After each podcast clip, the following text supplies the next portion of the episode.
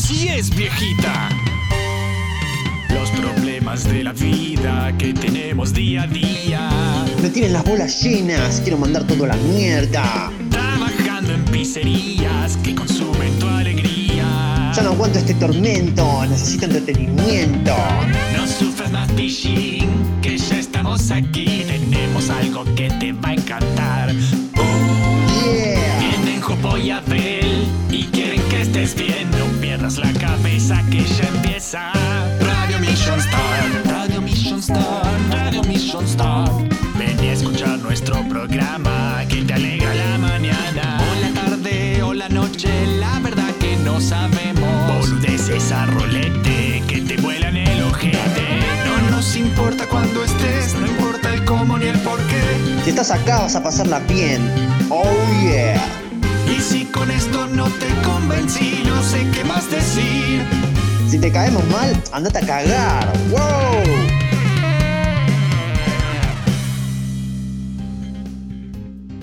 Bienvenidos a Radio Mission Start, el programa hola. que trasciende las fronteras del tiempo y el espacio, ¿sí? Más que nunca, más que nunca. En especial las fronteras de mierda del coronavirus. Sí, boludo. Estas son las más difíciles de procesar, son Sí, estas. y las más hinchapelotas. Les traemos boludo. historias extrañas, compartimos cosas que nos gustan mucho. Mi nombre es Jopo y hoy me acompaña como corresponde, como debe ser, el que siempre tendría que estar acá y el que todos extrañan, mi compañero podcasteril y gran amigo Abel. ¿Cómo estás, Abel? Hola, ¿qué tal? ¿Cómo andan tanto tiempo? Todo tranquilo. Acá extrañando el grabar en persona, boludo. Porque Eh. la verdad que estar grabando a distancia es siempre una mierda. Sí, sí, sí. Bueno, es que nos hemos tenido que adaptar. Y bueno, contanos un poco cómo estás, qué es de tu vida y cómo la pasaste con toda esta mierda de la cuarentena que, anduviste haciendo, porque la gente no sabe. Y me pregunta, ¿dónde está Abel? Y yo le digo, Abel tiene Y adivina, quilombo". boludo.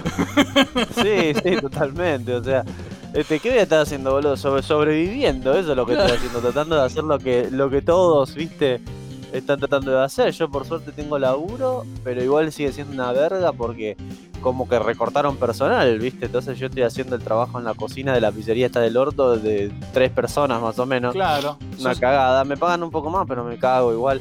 Porque con esto también de la crisis económica marica que hay, viste que no podés exigir mucha plata, que digamos. Claro, ese es O el sea, tema. Esto es un Claro, problema. vos decís, che, puto, pagame más. Pero loco, mirá cómo están las cosas, boludo. No, no estamos facturando ni la mitad de lo que facturábamos algo. Tenemos suerte. de- Entonces, viste, es toda una mierda, esa es la, la pura verdad. Sí, y sin embargo seguimos intentando traer contenido. ¿sí? Alegría. alegría, un poco lo que se puede. Y hablando de eso, estamos usando un, un programa tipo online. Y si se- te quiero avisar a vos, si- que si vos me empezás a escuchar robótico, porque me olvidé de decirte antes, si vos me empezás a escuchar robótico como que se corta, o si yo Sí. te empiezo a escuchar robótico como que se corta, avísame porque le tengo que dar F5 a este programa del orto. Así, así se actualiza y se escucha todo bien. Porque a las dos horas, más una hora y media, dos horas, empieza a fallarse. Porque dice ya no lo soporto y se quiere morir. Ah, claro, porque no se, no se escucha tanto, viste, que, que ya se quiere morir, boludo. Claro. Bueno, a ver, yo lo que estuve haciendo más o menos es. Nada, trabajando desde casa. Yo, a, a diferencia de Abel, tengo la suerte de que mi trabajo sí se puede hacer desde casa, entonces me dejaron trabajar desde casa. Casi no salgo, prácticamente no salgo. Eh, tuve un poco más de, de- de tiempo para hacer las cosas porque al trabajar desde casa, al mismo tiempo, como tengo dos monitores, en un monitor trabajo y en otro monitor voy viendo cómo hago las cosas de Mission Start. Así que aproveché y retoqué un poco la gráfica, eh, todo lo que es el podcast también. Estuvimos haciendo la, la nueva canción que ya la habrán escuchado. Yo creo que vos ya la escuchaste, te la pasé, sí. A mí me parece que sí. Bueno, la Y preparó la escuché, estaba buenísima, la Sí. que me pasaste por celular. Sí, esa misma. Estaba bárbara. la que hizo Fran de Drunken Dragon, X-Wing Music. Ahora no es X-Wing Music, es Drunken Dragon, Dragón Borracho. ¿Por qué? Porque ha profesionalizado su trabajo. Así que nada, yo estuve trabajando mucho en, en Photoshop, Premiere y toda esa mierda que a mí me gusta. Más que nada porque soy ansioso y que me aburro. Claro. Y porque hay que quemar el tiempo en algo, porque si no te volvés loco en esta Te volvés re loco, boludo. Yo la verdad que, por ejemplo, para en, un- en un momento, boludo, estaba trabajando tanto, tanto, que viste, esta mierda es una cagada, porque vos vas a trabajar, volvés a tu casa. Vas a trabajar, volvés a tu Y casa. no puede ser nada más. trabajar, volvés a- claro, no pasa nada más. Entonces es como que llega un momento que posta te volvés loco. Hasta te, aburr- Entonces, te aburrís hasta de viciar, boludo. eh, y sí te aburrís, en un momento te aburrís de todo, boludo. Es terrible. Igual yo soy medio antisocial, yo estoy medio acostumbrado a este Sí, estilo de yo vida. también, boludo, pero... Pero- llega un momento, hay un límite para todo, me parece, ¿no? Sí, hay un límite, es jodido. Pero bueno, hoy vamos a tratar de, de igual traerles alegría y entretenimiento. Y en el programa de hoy, lo que queremos hablar. No, antes de eso quiero, a- a- quiero hacer otra cosa porque vos querías hablar rápidamente de, de, Dennis, de Dennis O'Neill porque falleció. Ah, hablo rápidamente. Habla, mencionale un poquito eso y, y ya le haremos su programa y todo. Pero Tenemos bueno. que hacer un especial, sí, bueno, pero hay que mencionarlo sí o sí, porque al igual como pasó la otra vez, a mí se me están muriendo todos los artistas que me gustan, boludo. La otra vez se me murió Steve Ditko y ahora se me murió Denis O'Neill. Steve Ditko se murió hace rato. Sí, pero me refiero a que, a que como que, boludo, todos los que me gustan a mí falta que se muera Moore nomás, ¿viste? claro. sí. Este, Dios quiera que no. Eh, Y ya, nada, está, ya que- está viejo Alan Moore, así que. Sí, están todos viejos los que me gustan a mí, porque yo soy un viejo de mierda. Este, pero nada, este, no, quería mencionar que, que bueno, se fue un re grosso, ¿viste? Un re grosso. La otra vez vos y yo habíamos estado hablando de, de lo que era este artista, que es responsable de cosas que a veces uno ni sabe. Claro. Yo, por ejemplo, para los que no saben, Denis O'Neill es un, es un escritor que viene laburando, creo que a principios del ochenta y pico o antes, ¿viste? Incluso.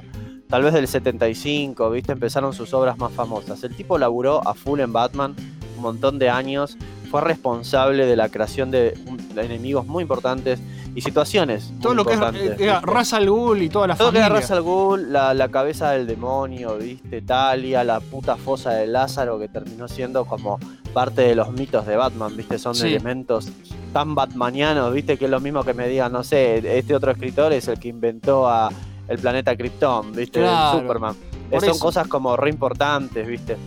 Por Y eso. nada, este, después de eso de la parte escribió también este un montón de cómics de la Mujer Maravilla, escribió un montón de, de per- de- de- de descripciones de personajes para trabajos en los que por ahí él no era no, no tuvo total control, viste, fue solamente Y un no, participante la, más. la industria comiquera es Claro, así. pero él fue participante, siempre que era participante de algo hizo cosas que vos decís no te puedo creer, boludo. Yo, por ejemplo, hace un par de años, cuando estoy investigando sobre el chabón, este, me entero que él es responsable de uno de los nombres más grosos que existen, que es Optimus Prime. A él Oh. se le ocurrió el nombre para Optimus Prime en Transformers, porque cuando se estaba dando luz verde al proyecto, viste, juntaron un montón de escritores de cómic y de, Sí. cosas para... Es un trabajo muy en conjunto, Transformers, Bueno. viste, los nombres, la descripción de personajes, lo hicieron un montón de tipos al mismo tiempo. Sí, Y entonces, este, cuando estábamos viendo los nombres, decían, viste, bueno, a ver, el protagonista, ¿qué nombre va a tener? Tiene que ser un nombre que tenga mucho peso, mucha presencia, pero al mismo tiempo no tiene que sonar agresivo, viste. Más o menos lo que había pasado con Luke Skywalker en Star Wars, que al principio le querían poner Star Killer. claro, ¿Te era re, era re violento. Era re agresivo, parece posta de un villano este el nombre Star Killer. Entonces, este, acá el tipo también lo mismo. Dijo, a ver, si este es un personaje que tiene que ser noble, valiente, también tiene que estar en óptimas condiciones, ¿no? Para Sí. combatir, para todo, y se le terminó ocurriendo el nombre Optimus Prime, que quedó pero para la historia. Mirá, y no, después, no, cono- este- no conocía ese detalle yo. De ¿Viste? El chabón tuvo que ver en un montón de pequeñas cosas que vos decís, che, pero qué loco esto. Y este, para mí, la, la- a mí me encanta Batman, siempre me va a gustar mucho y las historias de él también. Pero yo siempre sentí como que en expresión artística él tuvo algo muy especial con los cómics de Question, que él hizo resurgir a este personaje de Steve Ditko de la nada, porque estaba abandonado desde que se había ido Steve Ditko de DC Sí, y él este, le dio todos los que no todavía no nunca leyeron nada de, de Question. Si quieren leer algo búsquense los cómics de Question de Dennis O'Neill y Dennis Cowan. Dos Dennis boludo. Sí. haciendo este un laburo excelente viste y ahí tenés uno- boludo.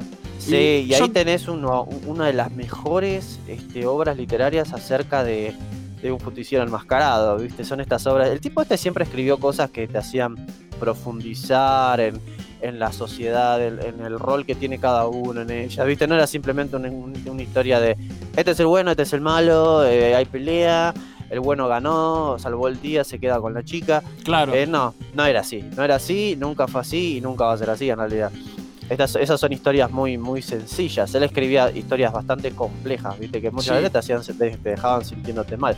Yo, por ejemplo, siempre me voy a acordar de cómo reflejaba él la ciudad de Question, que es Hop City, Sí. este era la- literalmente la peor ciudad de- del universo de DC. Era Buenos sabés Aires. Vos sabés que sí, sí, sí, totalmente. Y yo un montón de veces vi Ah. escenas en esos cómics cuando, cuando los especiales que, que decía, esto es muy lo que pasa acá, ¿viste? Había un montón de situaciones que te mostraban una corrupción policial inmensa, una corrupción política increíble, una desconsideración a los servicios sociales básicos, viste, maltrato por todos lados.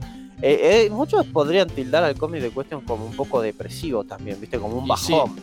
Pero es una es un refuerzo muy grande a los a los ideales de los protagonistas de la historia, porque al mismo tiempo vos ves que ellos luchan por algo mejor y, se- y te muestran en qué ambiente lo hacen. Incluso en las estadísticas, vos sabés, de esos cómics que estamos hablando de mismo escritor de Batman, ¿viste? Él puso en esos cómics que Hope City tenía más índice de crimen que fucking Ciudad Gótica, boludo. Eh, Eso es mucho, ¿Sabes? boludo. Eso es re zarpado, boludo, porque posta, eh, casi siempre uno está acostumbrado a ver que la, la ciudad con más crimen, más despelote en DC Universe al menos, es Ciudad Gótica. Pero no, boludo, no es así, es, Hope City la peor, Sí. boludo. Es muy bueno. Es un Y nada. quilombo. Él ganó premios por, por, por ese, por ese cómic de cuestión, pero este, bueno, ¿qué, qué te puedo decir? Él también escribió un montón de cómics de Flecha Verde, también va, va. haciendo ver haciendo ver a un personaje que para mí es patético, haciéndolo ver sumamente interesante, porque posta que el Flecha Verde de él para mí es el único Flecha Verde que hay, porque no, gente, no es el de Arrow, ese pibito, ese pibito encuerado, musculosito, que está siempre sexy, sensual, no, no, no, Flecha Verde tiene barba rubia, eh, es peludo, no es muy, no es el, el chico bonito ahí que te mostraban ahí. Claro. Y también, este, su- sus cómics eran así de- con esa onda, ¿viste? Un- reflexión acerca de cosas sociales. Y también cuando se juntaba con Linterna Verde, porque él también escribió cosas con Linterna Verde, ¿viste? Con Hal Jordan, para ser específicamente. Sí. Y fue muy conocido por eso. Pero siempre, siempre haciendo una, un análisis muy profundo social, artístico y moral en todo lo que hacía. Así que un aplauso muy grande para este capo que se fue. La- eh, lamentable Mm. que se haya ido, pero bueno, ya estaba grande y Y sí, Y se murió, se murió de viejo, de causas naturales Sí, sí, se murió. totalmente. Y pienso también que hizo todo lo que tenía que hacer, porque escribió todo lo que siempre quiso escribir. La verdad que un capo. Se fue a la tumba feliz. Bueno, sí. yo creo que ya en su momento hablaremos más de su obra, porque justamente eh, de esto también se trata un poco el programa de hoy, que oh, vamos a hablar de otra persona, ¿no? Pero tipo, es esto, es destacar a los artistas que, que- que ya no están con nosotros, pero que hi- hicieron cosas muy grosas, pero nadie habla de ellos, ¿sí? Sí, sí. Como hicimos en su Mm. momento con Steve Ditko, que cuando se murió Stan Lee estaban todos, ¡ay! Falleció Stan Lee. Y me, como, me chupo un huevo Stan Lee. Ya, lo- los, oyentes de este programa ya conocen nuestra opinión de Stan Lee, viejo Sí, choto. La verdad que. Ladrón, boludo. la- Ladrón aprovechador. Qué lindo vol- volver que- a grabar y que hablemos mal de Sí, Stan Lee. pero mira, habla- hablando de ese hijo de puta, vos sabés que no podía evitar poner su sucia garra en absolutamente todo, incluso cuando era algo que no era ni de Marvel ni de DC, boludo. La otra vez estoy viendo, ¿te acordás la serie Héroes? Sí. Bueno, la estoy viendo con mi novia, ¿viste? Porque a mí me gustaba mucho y, y la estamos viendo. Jodeme que está ahí. viendo un, un capítulo y ves que aparece, hay un cameo de Stan Lee, boludo. Y le gustaba figurar, Digo, boludo. Fuck you, man. Ni siquiera es algo de Marvel esto, ni siquiera tiene que ver con vos y mostrabas tu sucia cara también, boludo. Es que o sea, tiene que ver con los superhéroes. Tiene que ver con los superhéroes, entonces, ¿viste? ay, él yo tengo que aparecer. Porque ay, Sí, eh, sí. Stan Lee, superhéroes. No, boludo. Pero bueno. Eh, vamos a destacar a la gente que realmente vale la pena. Hoy no vamos a hablar de algo de, eh, así tan comiquero, pero sí igual bien fricón. En el programa de hoy lo que vamos a hablar es de un tipo muy, muy, muy grosso, muy, muy grosso, que en mi opinión es el mayor responsable, no, no en mi opinión, en la, en la, es la posta, es el mayor Sí. responsable de darle forma a, a todo lo que sería el género de fantasía, fantasía heroica, eh, todo lo que sale de ahí, dice todo lo que, porque e, es el- el- el- todo lo que es fantasía, fantasía heroica, fantasía oscura, fantasía, hay un montón de, de ramas, pero bueno, el responsable principal es este señor, ¿sí? Eh, Ujú. Hablo de, de historias que son tipo de guerreros y monstruos, de juegos de rol clásicos como Dungeons and Dragons, que tiene Sí. libros, series, películas, historietas, todo, todo, absolutamente todo eso, todo en lo que se basa el- lo que sería el, el rol, se lo debemos a un hombre llamado Robert Howard, ¿sí? Sí, boludo. Y Robert Howard eh, es un tipo muy grosso y, y vamos a, a hablar de él hoy, vamos a ver quién era este sujeto que hizo, cómo creó el género de lo que hoy se conoce como espada y brujería. ¿sí? Mira qué interesante. Y su personaje más famoso que es Conan el Bárbaro, que el que, El no, mejor, conoce, el el que no conoce Conan el Bárbaro hoy lo va a conocer porque es muy grosso. Grosso. Fue el que marcó la- los estándares para todos los héroes de, Sí. del género ese, boludo. Del Los género e- épico. Sí, los estereotipos. Es que a es, es arquetípico. Conan es un Es arquetipo. sí. Ese es- esa es la palabra. Pero bueno, ahora vamos a hablar de eso. Dale. Vamos a hablar de eso y vamos a hablar de toda la influencia que tuvo en la cultura popular hasta el día de hoy. ¿Sí? Mm. Pero antes, no vamos a leer ninguna noticia. ¿Por qué? Porque eso cambió, señores. Porque eh, los tiempos hay que adaptarse y para leer o escuchar noticias.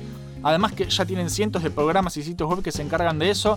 Vale. Nosotros estamos medio cansados y me parece que, eh, que estira mucho el programa porque nos pasamos de las dos horas siempre por culpa de las noticias. Claro. Y aparte que, boludo, ¿qué noticias vamos a dar? Ah, sí, ya sé cuál, qué noticias vamos a dar. El coronavirus es una mierda, gente. Se Esa es la extiende, noticia. se extiende Esa la cuarentena. noticia, ¿no? Sí, sí, sí. Noticia es toda una mierda y parece que va a seguir siendo una mierda durante un buen tiempo. Así que acostúmbrense, boludo. Acostúmbrense a la mierda. La no, la, la cosa es que una de las cosas que yo me di cuenta es que los programas se hacían demasiado largos y por eso también quise recortar un poco lo que es la estructura del programa. Si se fijan los primeros episodios de Radio Mission Star que duran menos de una hora todos porque van, empieza y oh, estamos hablando de lo que queremos, listo, fin.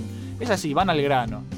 Sí, totalmente. No significa que haya alterado todo y regresado 100% No, a las no, raíces, pero, pero- viste, hay cosas que un poquito a veces. Es que sí, a ver, por ejemplo, las respuestas de los usuarios van a seguir, porque está bueno leerlas y que la gente participe.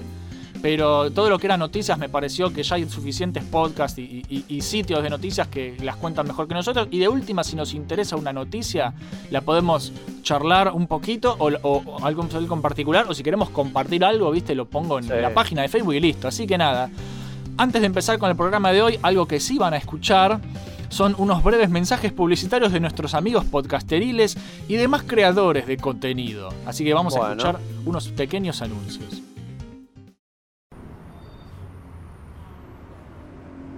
Señores oyentes, con el permiso del conductor de este podcast, tengo el agrado de ofrecerles para el bolsillo de la dama y la cartera del caballero. Desde la fábrica abandonada de 2P, fundida en 2018, me han encomendado ofrecerles este artículo que en otro podcast, que no quiero decir nombre y tampoco viene al caso, están pagando ustedes precios irrisóricos aquí como propaganda de la fábrica 2P. No venimos a pedir un Patreon, tan solo les regalamos un programa por semana. Señorita, si en su corazón tiene un like y una compartida, se lo vamos a agradecer. Joven, ya voy, un momento por favor. Lloren, chicos, lloren. Podcast por 2P, más que un podcast, una charla entre amigos. Cine, anécdotas, humor, cómics, anime y más. Encontranos en iBox, Twitter, Facebook, YouTube y en vivo por Twitch. El podcast con más integrantes que oyentes. Escuchanos. Dos niños santafesinos. un fueguino y cómo se dice a ese que es traidor a la patria, cipayo. hablan de cultura pop. Escucha Kawabonga, el podcast. El programa de las necrolóficas, necrofílicas, no sé cómo se dice. Búscanos como Caoga Podcast en YouTube, iBooks, iTunes, ¿qué más? X videos y la sección que hace tu Llegó. Kawabonga. Laufa, bro. Mission Start, Mission Start. Reviews y gameplays vas a encontrar. Ultra top, recoanálisis y mucho más. Cuando estés aburrido, buscando contenido de verdad, suscríbete a Mission Start. Oh yeah, así es viejita. Búscanos en YouTube como Mission Start y disfruta de todos los programas que Jopo y Abel hacen para vos. Listen, start.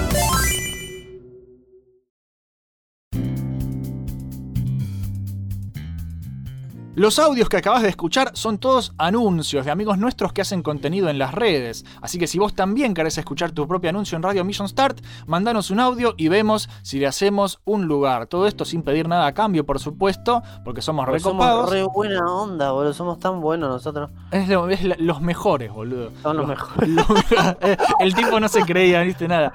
Igual, igual sepan que no va a sonar eh, así tipo de una. No es que me mandan un audio y yo lo paso en el próximo programa y listo. Habrán notado que hemos puesto menos anuncios.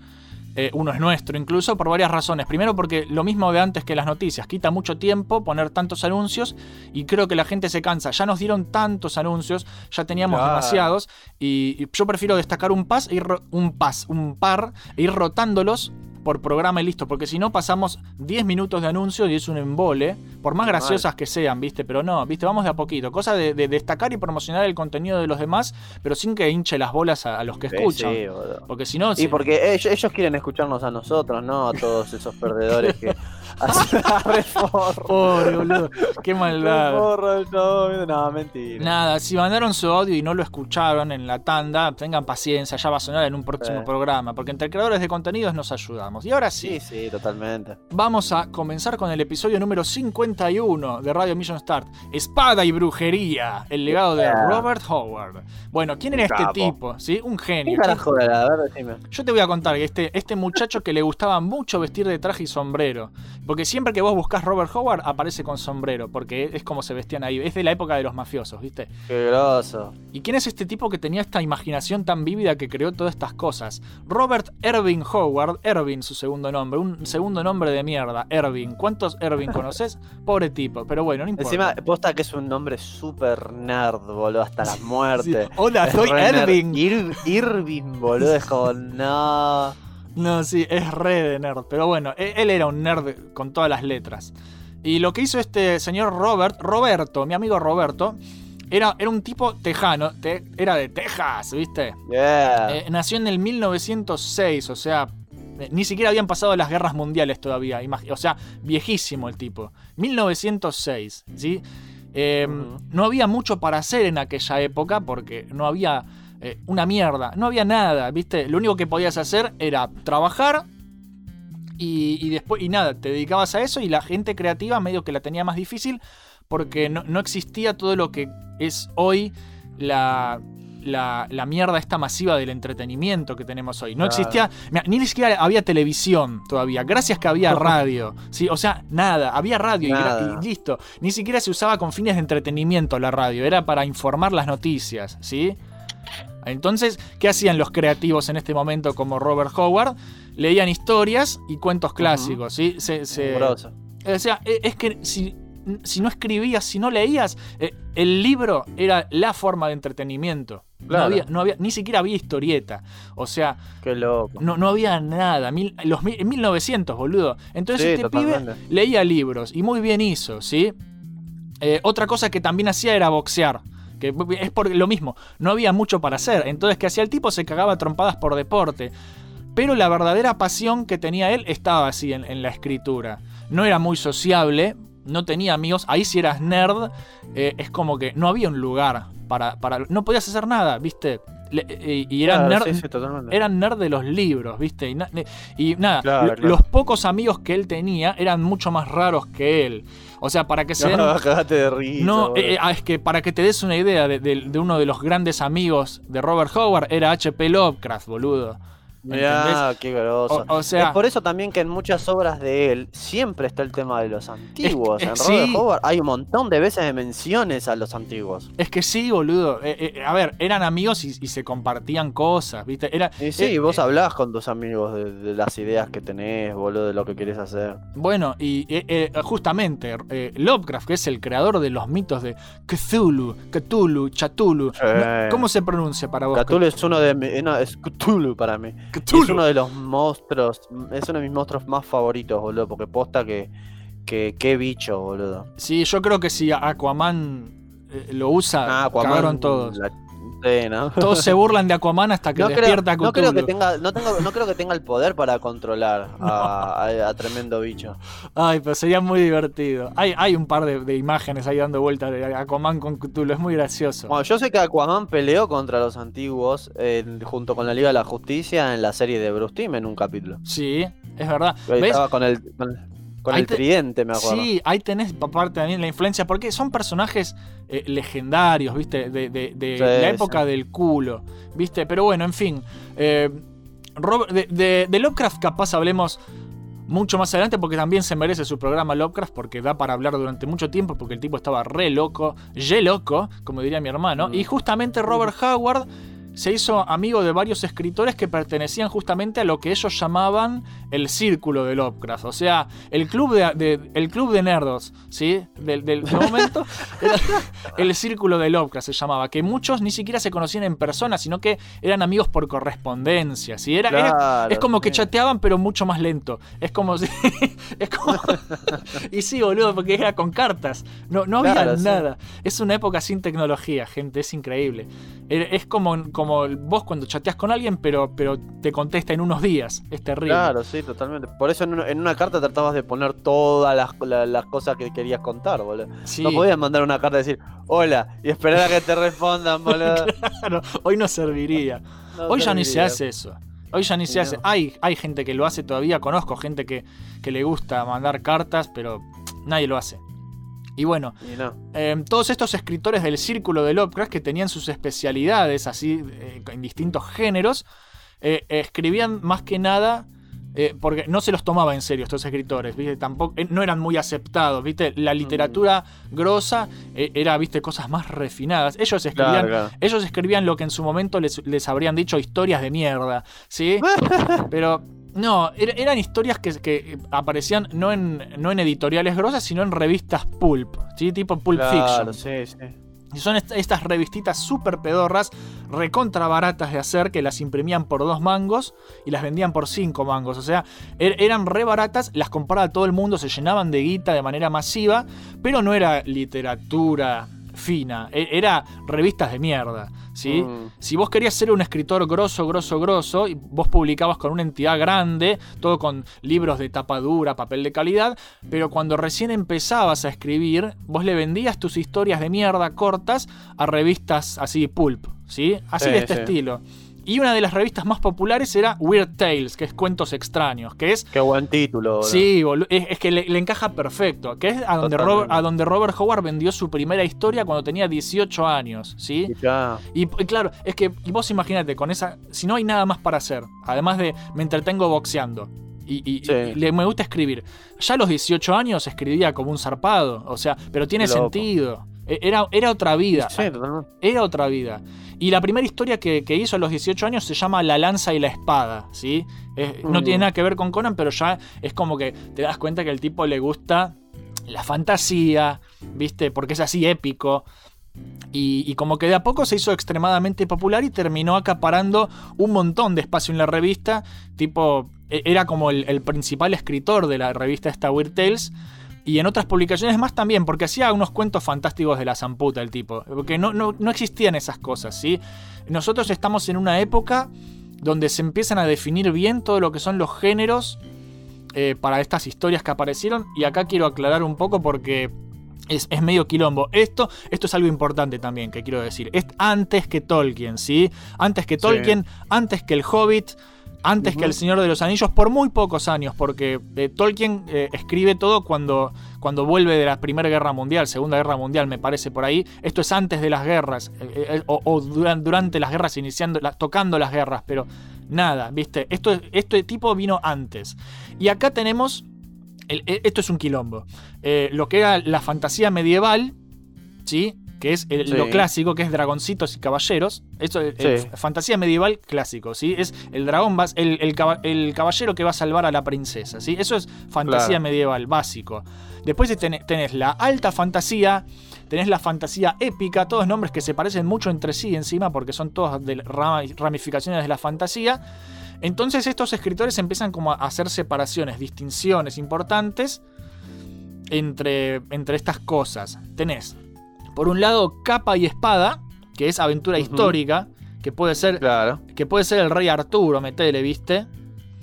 Em, después tenés capa y daga, que es más de espionaje internacional, así de misterio, porque la daga se ve que es un arma de, de- de choto es que se escabulle.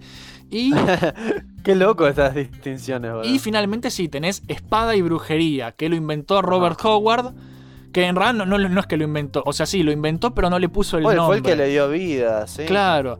Eh, y Robert Yo lo que Howard... tengo entendido de él también, que era re grosso, es que él se inventó en este, en, en este medio, se inventó su propia era prehistórica. Sí, sí, es sí. fucking awesome. Porque el tipo como no podía, como dijiste no tenían acceso a internet, no ponían a hacer un research de forma práctica y rápida. Había que ir a la, a la biblioteca. Claro, entonces el tipo dijo, a ver, boludo, yo no tengo tiempo ni tengo ganas de estar investigando. Si yo estoy haciendo una historia que ocurre en el siglo del año del orto, yo no quiero ponerme a investigar si los mamuts existían al mismo tiempo que los cavernícolas, ponele. Claro. ¿Entendés? Entonces el tipo dijo, "Bueno, ¿sabes qué? Me voy a hacer mi propio, mi propio mundo prehistórico. Sí, Y le- no le me acuerdo cómo se había puesto el nombre de él. La, Este, la era de Iboria. Eh, Esa es, la e- era Iboria. Sí, es muy grosso. Es, es muy grosso. Muy bueno. Por eso había, había en, sus- en sus historias bárbaros luchando contra un dinosaurio a veces, ponele. Claro. O cosas así, viste, que son de diferentes épocas. Es que claro, no lo, no lo quiso hacer históricamente correcto, lo quiso no, hacer porque si no fantasioso. te, li- te limita, boludo. Es que sí, y, y- y, a ver, por eso también en parte era como visto como algo medio tonto, porque ay, esto no es históricamente correcto, pero déjalo, es fantasía, boludo, Es fantasía, boludo. y- la gente, es por eso, es como que estaba eh, tipo medio denigrado en, en- Claro. en- en cierta, cierta, eh, eh, de cierta forma lo que era este, este es- escritura inferior, ¿viste? Era tonto. Claro. ¿Viste? Él, él crea lo que es espada y brujería, pero no le pone el nombre. El nombre y la definición a estas historias se lo puso otro tipo que es Fritz Leiber, que es otro tipo que lo describió, que eran todas las historias que hacía eh, Howard, eran de espada y brujería, y él definió de la siguiente manera. Esto es lo que dijo Fritz Leiber de lo que es espada y brujería. A Se ver. trata, se trata de un tipo de relato fantástico cuya acción transcurre en un mundo imaginario. A veces nuestro planeta, como en otros tiempos se supuso que era, o como acaso sea en un futuro remoto. A veces otro universo u otra dimensión, ¿sí? Donde Sí. la magia es eficaz, todos los hombres son poderosos, todas las mujeres bellas, todos los problemas simples y todas las vidas aventureras. Y es Hmm. esa, esa es la definición.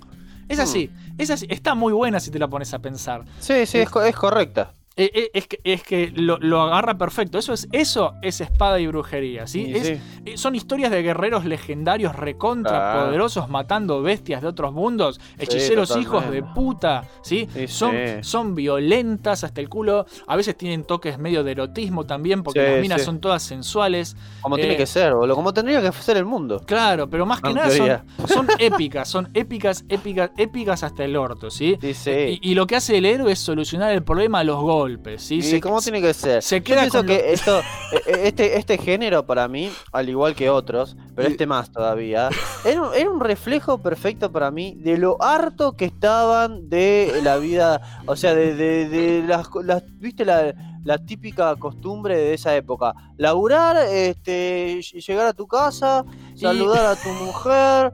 Saludar a tus hijos, y esa es tu vida, boludo. Trabajar como un pelotudo Es que para no- mantener a más pelotudos. Entonces, Ah. los tipos estaban hartos y dijeron, ¿sabes qué? Va- Vamos a inventar algo que, que- sea lo opuesto. Es que, boludo, sí. claro, este mundo donde no se aplican las reglas sociales estúpidas que tenemos nosotros. Todo, todo este, esta rutina de mierda de tener que trabajar, tener que morirte día a día con un traje de oficina todo el tiempo. De Entonces, eh, su- sus historias eran lo opuesto, boludo. Claro, de, de hecho, Conan en sus historias es como que desprecia a, a lo que es el hombre culto, el hombre de Sí. ciudad, medio que le cae para el culo porque dice: Este es un idiota, es esclavo del dinero, ¿viste? Yo soy razón, libre, yo soy libre.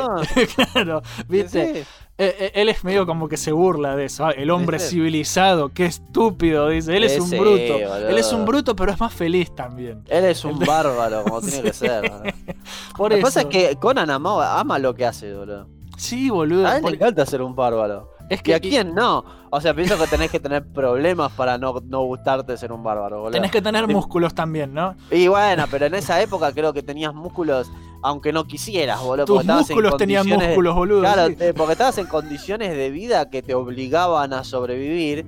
Y todos los días estabas haciendo gimnasia prácticamente. Porque o Y te sí. estabas escapando de un tiranosaurio, o te estabas cagando espadazo con un tipo para, para- por un pedazo de carne, o te estabas cagando a espadazo con un tipo para cogerte el culo que estaba ahí, boludo. A- Algo siempre. Siempre, siempre, Siempre es, como te dije, siempre a los golpes los problemas. Siempre los golpes estaban. Y, y te- y siempre, viste, se quedan con tesoros, rescatan a las chicas. Sí, o sea, es, es así. Es, es, Robert Howard tuvo muchos personajes en realidad. Que a veces incluso se cruzaron en un mismo universo. Tenías a, a Solomon Kane. Tenías. Sí. Eh, Mm. tenía, tenías a Red Sonja o Red Sonia, Sí. no sé Eso se juntó con Conan un montón Sí, de veces. nunca supe bien cómo se pronuncia Red, si es Sonja o Sonia, porque Ni depende, idea. depende de dónde lo mires, la pronunciación es distinta, entonces no sé. Tenías a, Mm. a- a Abraham McMorn, tenías a Cool de la Atlántida, que también es bastante conocido, pero el más conocido, el más popular, el mejor de todos, el que mejor le fue porque era el más grosso, el más pijudo, el más bárbaro de todos, era Conan el Bárbaro. Sí, Conan, ¿sí? Conan el Bárbaro es el rey de, de- de la espada y brujería, es así. ¿Sí? Vos- ah, ay, ay, ay, cuando estuve investigando esto vi algo re gracioso. ¿Vos sabés cómo le pusieron los mexicanos a Conan el Bárbaro cuando lo tradujeron las historias? Tratá de adivinar, tratá de adivinar cómo se llamaba Conan en México. Ni idea. Vulcano el Bárbaro. Re trucho, boludo. Yo pensé que me ibas a decir que le habían puesto Ramón, boludo. Un nombre así. Oh, hay gente que le. Bueno, a- me hiciste acordar. a- ay, Dios. En. Ay, qué hijos de puta. ¿Ubicás Lupin III? El ninja, sí. el ninja Goemon. Ah, sí. El ninja Goemon en México se llama el ninja Ramón. Qué cago de risa. Porque Goemon y. Ramón se parecen. No, los mexicanos son un desastre. Y Conan no hacía falta traducirlo, porque Conan ni siquiera suena a. a- a- a- posta, a inglés. Es, Sí, una, no es. Conan, boludo. Es un nombre bárbaro. Vulcano. ¿Por qué? Vulcano, Por- ¿por porque hay qué? que traducirlo. Aunque no haga falta traducirlo, yo lo voy a traducir. Para mí, ¿sabes por qué le pusieron ese nombre? Porque el que se le ocurrió eso tenía un volcán en el culo, boludo. Es la única explicación que le encuentro. Diarrea crónica. Sí, mal. ¿Qué, qué, qué hijos de Qué puta. forro, boludo. Pero- No, es que no hace falta. ¿Por qué traducen todo? Sí, no sé, vos somos idiotas. Bueno, Conan el Bárbaro es lo que, lo que charlábamos antes, es lo que se dice un personaje arquetípico, ¿sí? Es el bárbaro. Cuando vos vas a un juego de rol y elegís la clase bárbaro, básicamente estás eligiendo a Conan, ¿sí? Sí, como tiene que ser, boludo. E- Es el estándar para las historias, no, solamente para, para el personaje, sino para, las, para el tipo de historias que vive también. Es el bárbaro Eh. genérico por excelencia, es el primero, ¿sí? El que le dio el- el- o sea, los primeros pasos a, a los bárbaros. O sea, los bárbaros fueron reconocidos como, como los mejores personajes gracias a Conan. Claro, e- es que, es que Conan es el, el bárbaro. Él, él- él es grande, él es fuerte, es bruto, pero también es, valiente. Y, y si vos lo mirás un poquito feo, él te rompe los dientes de una trompada porque no tiene perfecto. paciencia. Es así. Sí, totalmente. Algo que me, me llamó la atención es que el- este personaje que era de él también, Red Sonia, Sí. este tuvo su película también, ¿te acordás? Al igual Ahora, que Conan. Bueno, vamos a hablar de esa película en un rato, Sí. porque de hecho aparece Conan, pero no es pero Conan. no se llama Conan. Y creo que eso puede ser por porque lo- la productora no tenía los derechos o alguna Eh, pelotudez como bueno, también quiero hablar un poco de los derechos porque es un quilombo. Sí, Ahora lo vamos a hablar. Eh, Conan, justamente, que es el representante más grande de todo el género de espada y brujería, que es como decíamos, es medio bruto, pero tiene, tiene algo. No, no, no necesariamente es bueno.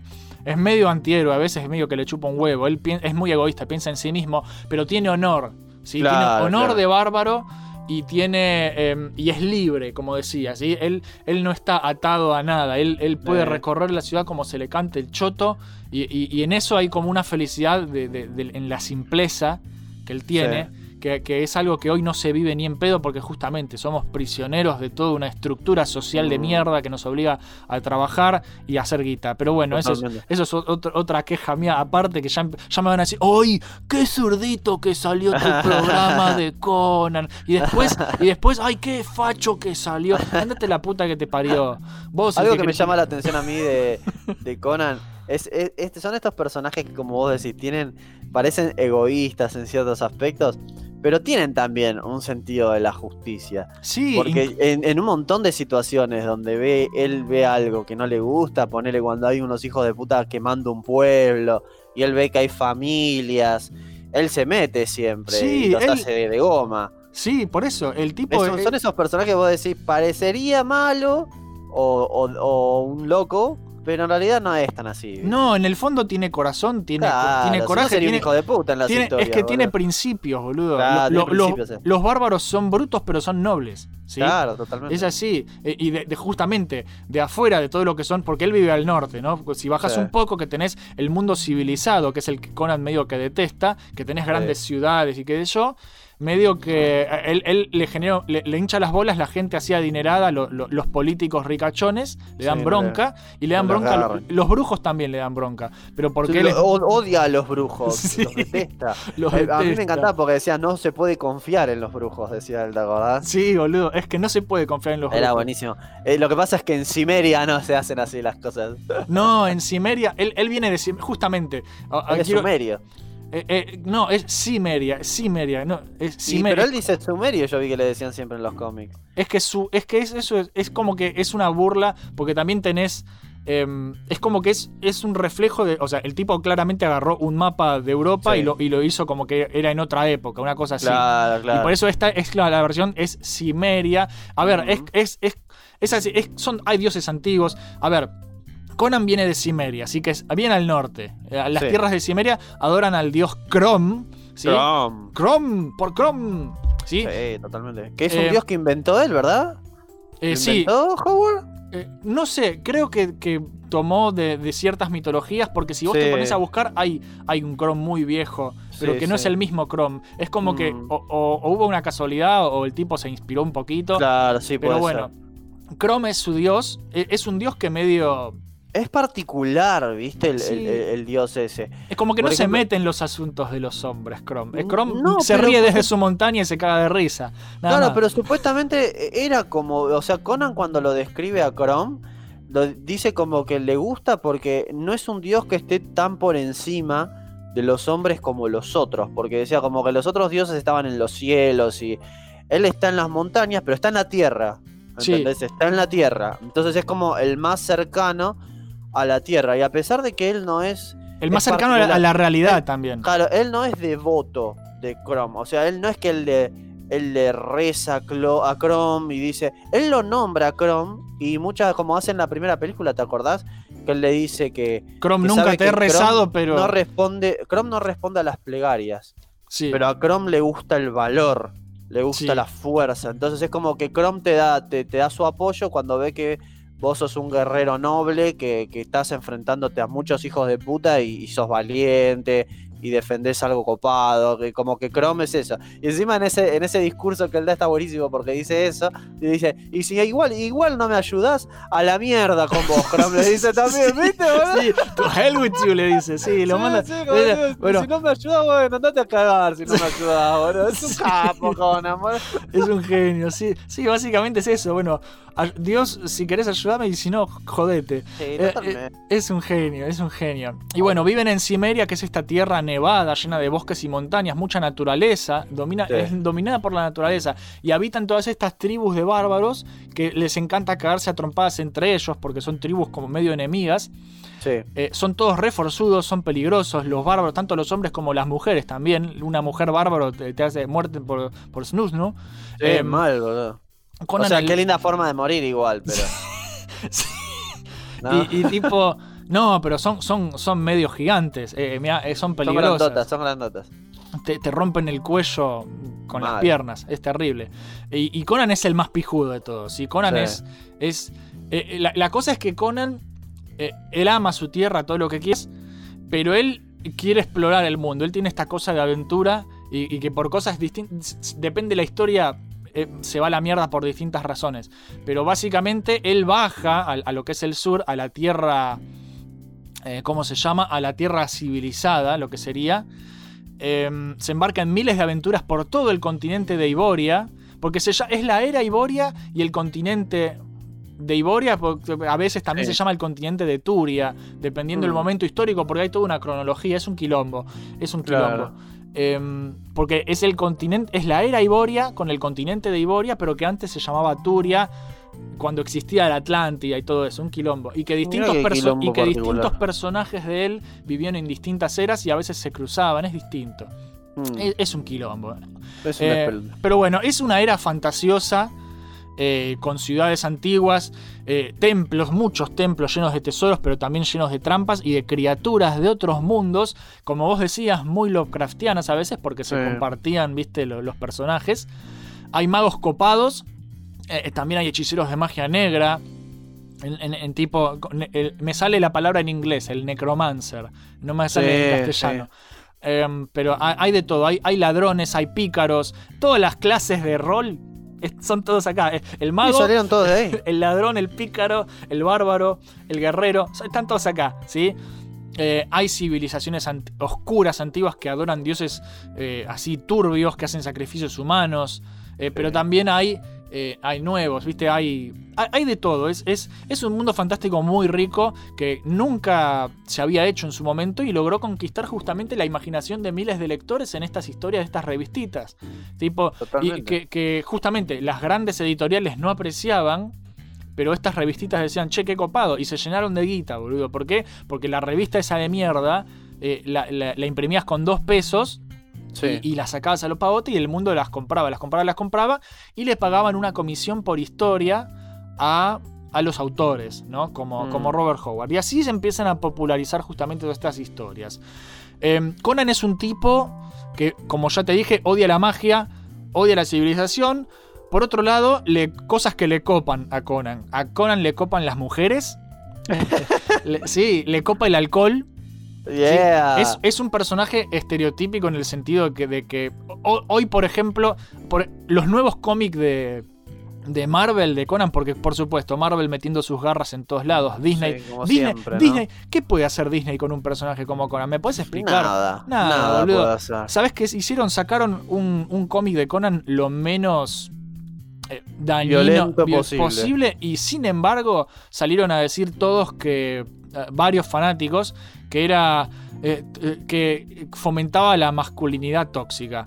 A ver, ¿por qué? ¿Qué pasaba? Eh, no, no sé, no lo leí, no lo leí todavía, lo quiero leer.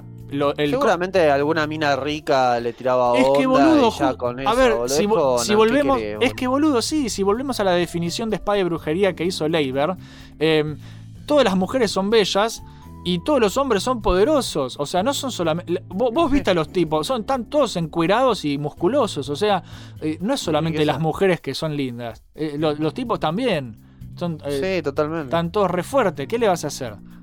Aparte, totalmente, o sea, si te quejas, por ejemplo, decís algo como, ay, no, pero, eh, no me gusta porque las minas tienen poca ropa. Escúchame, Conan está en pelota, boludo. Sí, Conan, que Todos son- en esa época estaban en condiciones, viste, como que no había mucha ropa, son guerreros. claro. Este, cualquier guerrero con dedos de frente de esa época te iban a decir, mientras menos ropa tengas, mejor, porque no tienen tanto de dónde agarrarte, no, no te podés mover mejor, era una Claro, cuestión de, hecho, un, poco de eso también se burla con ahí. Dice, ah, viste, gue- guerreros tontos que se, que se tapan con toda la armadura. Yo los hago Sí. mierda moviéndome como el viento. Y sí, Y boludo. sí, claro. Y claro, bueno, eh, ¿qué más?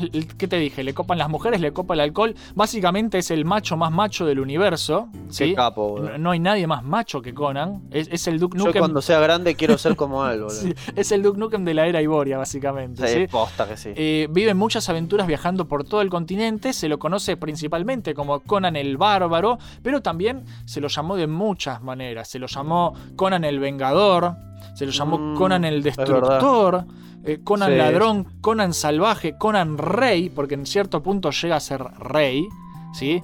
Pero Él esa es otra rey historia. Eso nunca se cuenta. Esa siempre es otra Esa es otra historia. Esa nunca se contó, ¿no? Eh, supuestamente están en tratativas para hacer la película hace mil años, pero. y, eh, eh, sería ideal ahora que Schwarzenegger está viejo, ¿no? Pero, Sí, pero eh, hay, que, hay que esperar, hay que esperar. Al tipo, a Conan le pasa de todo, básicamente. ¿sí? Conan vive miles de aventuras. Fue, fue marinero, eh, eh, eh, estuvo con piratas. hay una. Uno de sus grandes amores es la reina. ¿Cómo se llamaba esta pelota? La reina de la Costa Negra, que es, es em, esta, esta mujer pirata que conquista su corazón.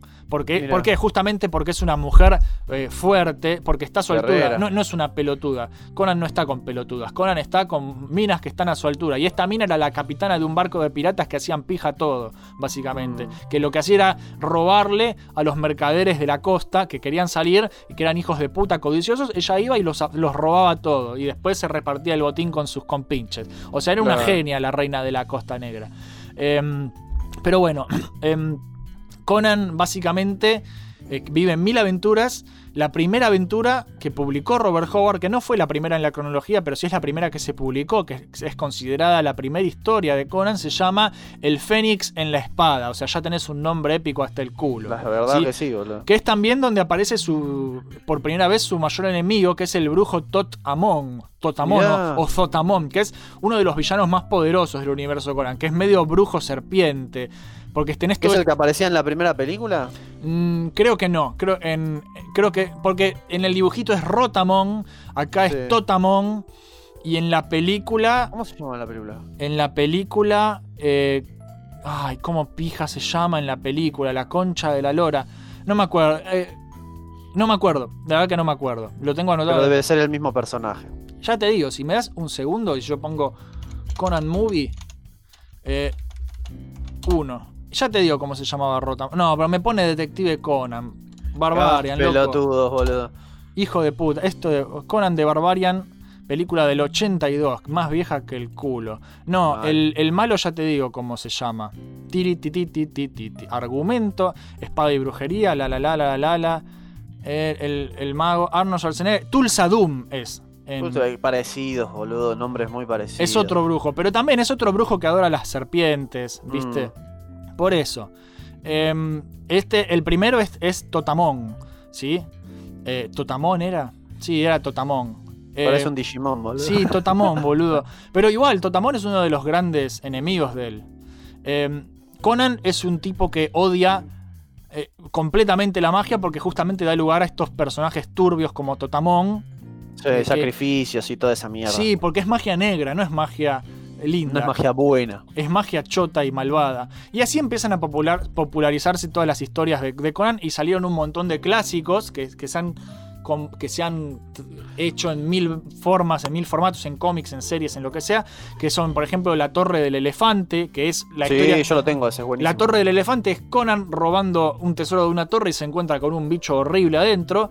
Tenés la Reina de la Costa Negra, que es este- esta era de pirata de Conan que se enamora de esta mujer. Tenés la Hora del Dragón. Tenés el Valle de las Mujeres Perdidas, ¿sí?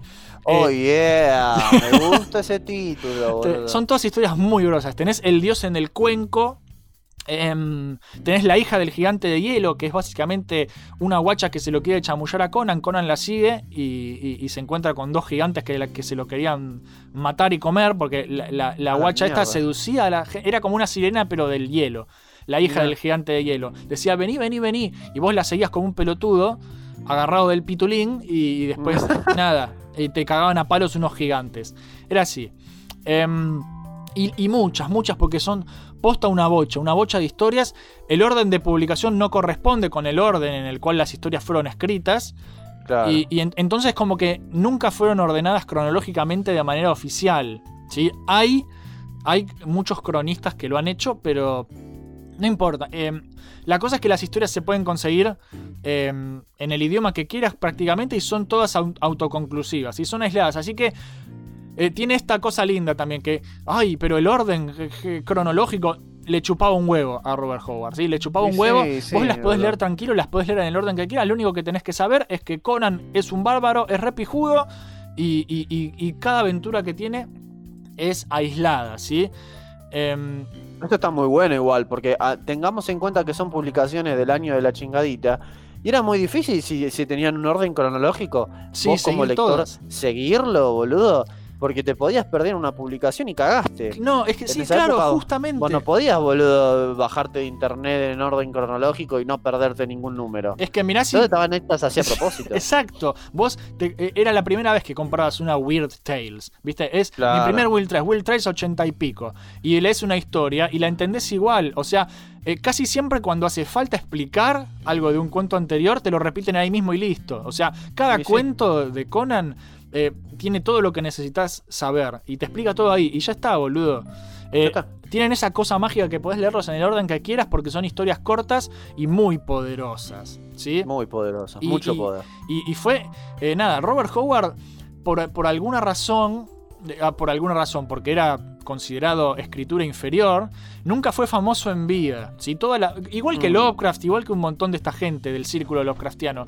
Toda la fama que el tipo consiguió y todo el prestigio y reconocimiento que le llegó como escritor, le llegó recién una vez que ya estaba muerto. ¿sí? Lo cual es una Mm. pena, porque el tipo eh, nu- nunca, vi- nunca vio cómo fue apreciada su obra realmente. Se el síndrome Van Gogh, llamémoslo. Sí, es, es que es una pena y por eso también, lo- a ver, lo mismo que discutíamos al principio con, con Dennis O'Neill, son esta gente que se muere y, Sí. que, y que recién cuando se muere la gente empieza a valorarlos y es como, eh, qué sé Claro. yo, es una pena. Eh, pero bueno, eh, que- Totalmente. u- hablando un poco de Robert Howard, porque un poco también quiero hablar de Robert Howard, el tipo fue muy sobreprotegido siempre por su mamá. ¿Sí? Era un nene de mamá, ¿sí? Mucha historia épica, pero en el fondo se chupaba el dedo, ¿sí? Es como que era, era- no, sí, posta, era su sueño, eh, eh, era su fantasía, de alguna forma, con, Claro. ¿viste? Pero él en realidad era, era, era un tipo triste, era esclavo de, de su trabajo, de una vida aburrida, de una sociedad aburrida. Por eso es como que Y Conan por es, eso sus historias reflejaban eso. es, es que justamente Conan es su contraparte. ¿Entendés? Claro, claro, es lo que él quería es- hacer, en es lo- es lo- todo lo que él quería y, y todo lo que él nunca iba a poder hacer, porque en el fondo era todo lo opuesto. Era, era un tipo que vivía escribiendo para ganarse, porque tampoco pagaban mucho las publicaciones, pero No, te cagabas de hambre, te boludo. cagabas de hambre, pero de alguna manera él. eh, de, de hecho, cuando se murió, la revista le debía 800 dólares, que en aquel entonces era una gran fortuna. ¿sí? Se murió y, y le debían plata. ¿Cómo se murió? Eh, el tipo siempre fue muy bebé de mamá, muy sobreprotegido, y esto formó un vínculo muy fuerte entre madre e hijo, llegando al punto de lo enfermizo. ¿sí? Era, muy turbio, y la madre le vigilaba todo, le vigilaba con quién se juntaba, le vigilaba con quién salía. El tipo eh, tenía eh, 30 años y la mamá eh, tenía que ver con quién salía porque Oh, por eh, eh, era una mamá medio vigilante, muy, muy hincha pelotas, muy pesada, estaba muy atrás. Yo, yo la mato, boludo. Pero bueno. de joder, yo tengo una madre así, boludo. ¿sabes que... Es que, ¿por qué te pensás que los amigos de Robert eran todos amigos por carta y cosas así? Porque Dios, Dios. no, no- no- no lo molestaban tanto. El pibe solamente tuvo una novia en su vida, por lo menos de la cual se sepa públicamente. Em, y nada, en el año 35, eh, eh, hay, para poner un poco en contexto, porque es un poco más complicado, comienza la Gran Depresión en Estados Unidos, que es un, Mm. un momento económico del culo, porque se fue todo el carajo por las guerras, etcétera. Em, Parecido a lo que está pasando ahora. Claro, básicamente, es pero con edición coronavirus pues, está pasando Sí, ahora. sí. Allá, nada, las- todo, todo lo que era la plata de los gobiernos se iba al esfuerzo en la guerra. Entonces, el resto del mundo apestaba, ¿sí? Vos vivías una vida de mierda. Eso Sí. es la, la gran depresión resumida por Hopo, básicamente, ¿viste? Un historiador en dos minutos. Em, entonces, la calidad. Era toda una pija. Sí, esa la calidad de vida había ape- apestaba bastante, había disminuido. Em, le dejaron de pagar a Robert Howard por sus historias, justamente se endeudaron con él, le debían 800 dólares, que era mucha guita. A ver, para nosotros 800 dólares ya es mucho. Imagínate allá que, que- que salían, que la revista salía centavos, que te deban una locura. 800, 800 dólares, que no le pagaban, era un montón. El tipo se hubiera ido de joda, con 800 dólares tenía para el resto de su vida, básicamente. Sí, mirá qué loco.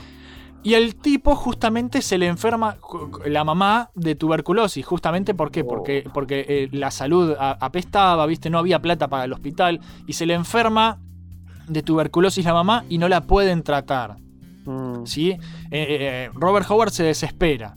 Y en medio de esta depresión y esta desesperación que él vive, escribe algunos de sus mejores relatos, porque es como que la desesperación saca lo mejor de él, de, de todo lo que él deseaba del mundo y lo plasma en este mundo fantástico. Y salen Mm. cuentos como Clavos Rojos, que o sea, de, de alguna manera convirtió toda esta tragedia en algo increíble. ¿sí? Lo, lo- lo plasmó de una manera brillante en sus historias. En fin. Como todo genio, boludo. Claro. Usan las tragedias que le pasan en la vida para. Bueno, hacer pero, algo pero, llega la- pero llega a un punto la tragedia en su vida que, que se pasa. La mamá de Robert Howard termina entrando en un coma definitivo por culpa de la tuberculosis y, le- y el doctor básicamente le dijo, mira, tu mamá eh, va, va a morir dormida, básicamente, porque ya, ya Sí. está, ya no, eh, entró en coma definitivo, no se va a despertar. ¿sí? Eso es lo que le dijeron. Y ahí Robert Howard se volvió loco, es así la historia. Se, se enteró de que la mamá había entrado en coma definitivo, que no iba a despertar más, que iba a morir así. El Sí. tipo agarró, salió de su casa, se metió en su autito, sacó una pistola que tenía guardada en el auto y se disparó un tiro en la cabeza. Oh, Dios. Y se murió. Ahí está, Qué, pum. qué triste final, boludo. Sí, para 30 un años. Pero, pero así de mucho estaba aferrado él a su mamá también. O sea, es medio. O sea, es. Si tu mamá se murió, bueno. em, es sí, una, con la vida, A ver, es una mierda. Sí, es horrible que se muera tu madre. Pero no te mates vos, boludo. ¿Entendés? Sí, sí, y nada, eh, pero el tipo así de aferrado. Por eso te digo que la relación con su madre ya había llegado al punto enfermizo. Porque estaban Eh, muy, era muy enferma, unidos. sí, era enferma esa relación, la verdad que sí. Y nada, em, eh, lo, lo curioso es que un- él se, se dispara un tiro en la cabeza y al día siguiente se muere su mamá. Mira. ¿Sí? Es como, como que. Muy, muy raro. De hecho, el funeral se los hicieron juntos, había los dos en Texas. Y, y todavía tenés ahí en Texas, en un parque, la tumba de la familia Howard. ¿Sí? Eh, es muy. Y el último que se murió fue su papá, que después también se lo. Se lo, también se lo, eh, lo mandaron ahí a, a la, a la tumba de la familia Howard. Se llamaba Mordecai. Mordecai Howard. Eh, eh, se quedó solo y se quedó triste porque se, se mató el hijo y, y al día siguiente se le muere la mujer. Yo no me imagino cómo hizo Mordecai Sí, para, para bancarse eso. Qué, qué terrible, fue lo mal. Pero bueno, ahora están todos enterraditos en, en- en- en la tumba de la familia Howard, que es un punto Sí. turístico de Texas muy interesante. Y eh, todo esto implica, por supuesto, una complicación de la zamputa porque tenemos el quilombo de los derechos de autor. ¿sí? Eh, que todos querían, todos querían. Weird Tales estaba chocha de la vida porque no le tenía que pagar más 800 dólares a nadie y tenía y, tenía a Conan y sí boludo eran era una mini Marvel sí, Sí, totalmente. Eh, y como nadie renovó los derechos de la obra Mm. y como porque estaban todos muertos y como ya pasaron Claro. más de 50 años desde la muerte del autor eh, después de que se murió Robert Howard todo lo que es Conan entró a lo que es el este espacio místico y raro que se llama dominio público ¿sí? Oh, el dominio público es la muerte esto es la muerte significa- para cualquier idea. es que sí, muerte, cual- eh, eh, básicamente significa que cualquiera puede hacer lo que se le cante con Conan porque es de uso libre y no tenés que pagarle a nadie y no te pueden demandar. ¿Sí? Sin embargo, sin embargo, por más de que Conan en teoría está en el espacio, en el dominio público, como Sí. siempre los empresarios hijos de puta le encuentran la vuelta para hacer plata, ¿sí? Ajá. Si Marvel hace una historieta de Conan hoy, vos no podés plagiar esa historieta. Si, si ellos crearon cierto outfit, cier- ciertos personajes inventados para ese Sí. cómic específico, cierta historia, o la película, o, o el juego específico, ellos tienen los derechos de eso. Pero Conan, Claro. todo lo que es la mitología básica, el, el paquete inicial, ¿viste? Sí, el sí. starter pack de Conan, eso lo puedes usar y no, te, no deberías tener problemas. Igual O tener sea, o problemas sea porque... que en teoría, por ejemplo, ponele, si nosotros escribimos una o, o escribimos y dibujamos una historia de Conan, Sí. inventando una aventura nosotros, ¿no? Con los estándares básicos de las ideas de Howard. En teoría no deberíamos tener ningún problema. En teoría. Porque quilombo te van En a hacer teoría. igual. Te Sí, y seguro. porque te quieren asustar y porque te quieren comprar ideas. Pues Imagínate que tu idea tiene éxito. Marvel va a venir Sí. va a decir, che, eh, esto conviene que esté en, en- en mi universo. Y, y te Claro. tientan con una bestia de plata que no, no se compara con, con lo que van a hacer ellos de plata. claro. Pero, sí, siempre. pero por eso, te intiman igual. ¿Sí? Sí, te, sí. te intiman igual. Así que quilombos vas a tener igual por más que el Mm. personaje esté en el dominio público. ¿sí? Em, después de todo lo que es la muerte de Robert Howard, se hizo la- una cronología ordenada como si fuera la Biblia de Conan. Y con ese ma- material que es considerado el canónico base, es, es el que vos podés hacer historias, ¿sí? Y es con el que tuvo todo un resurgimiento de Conan el Bárbaro entre lo que fueron los finales de los 60 y principios de los 70. O sea, ya muchos años después de, de la muerte. O sea, justamente, eh, cuando ya el personaje lo puede usar el que se le cante el choto.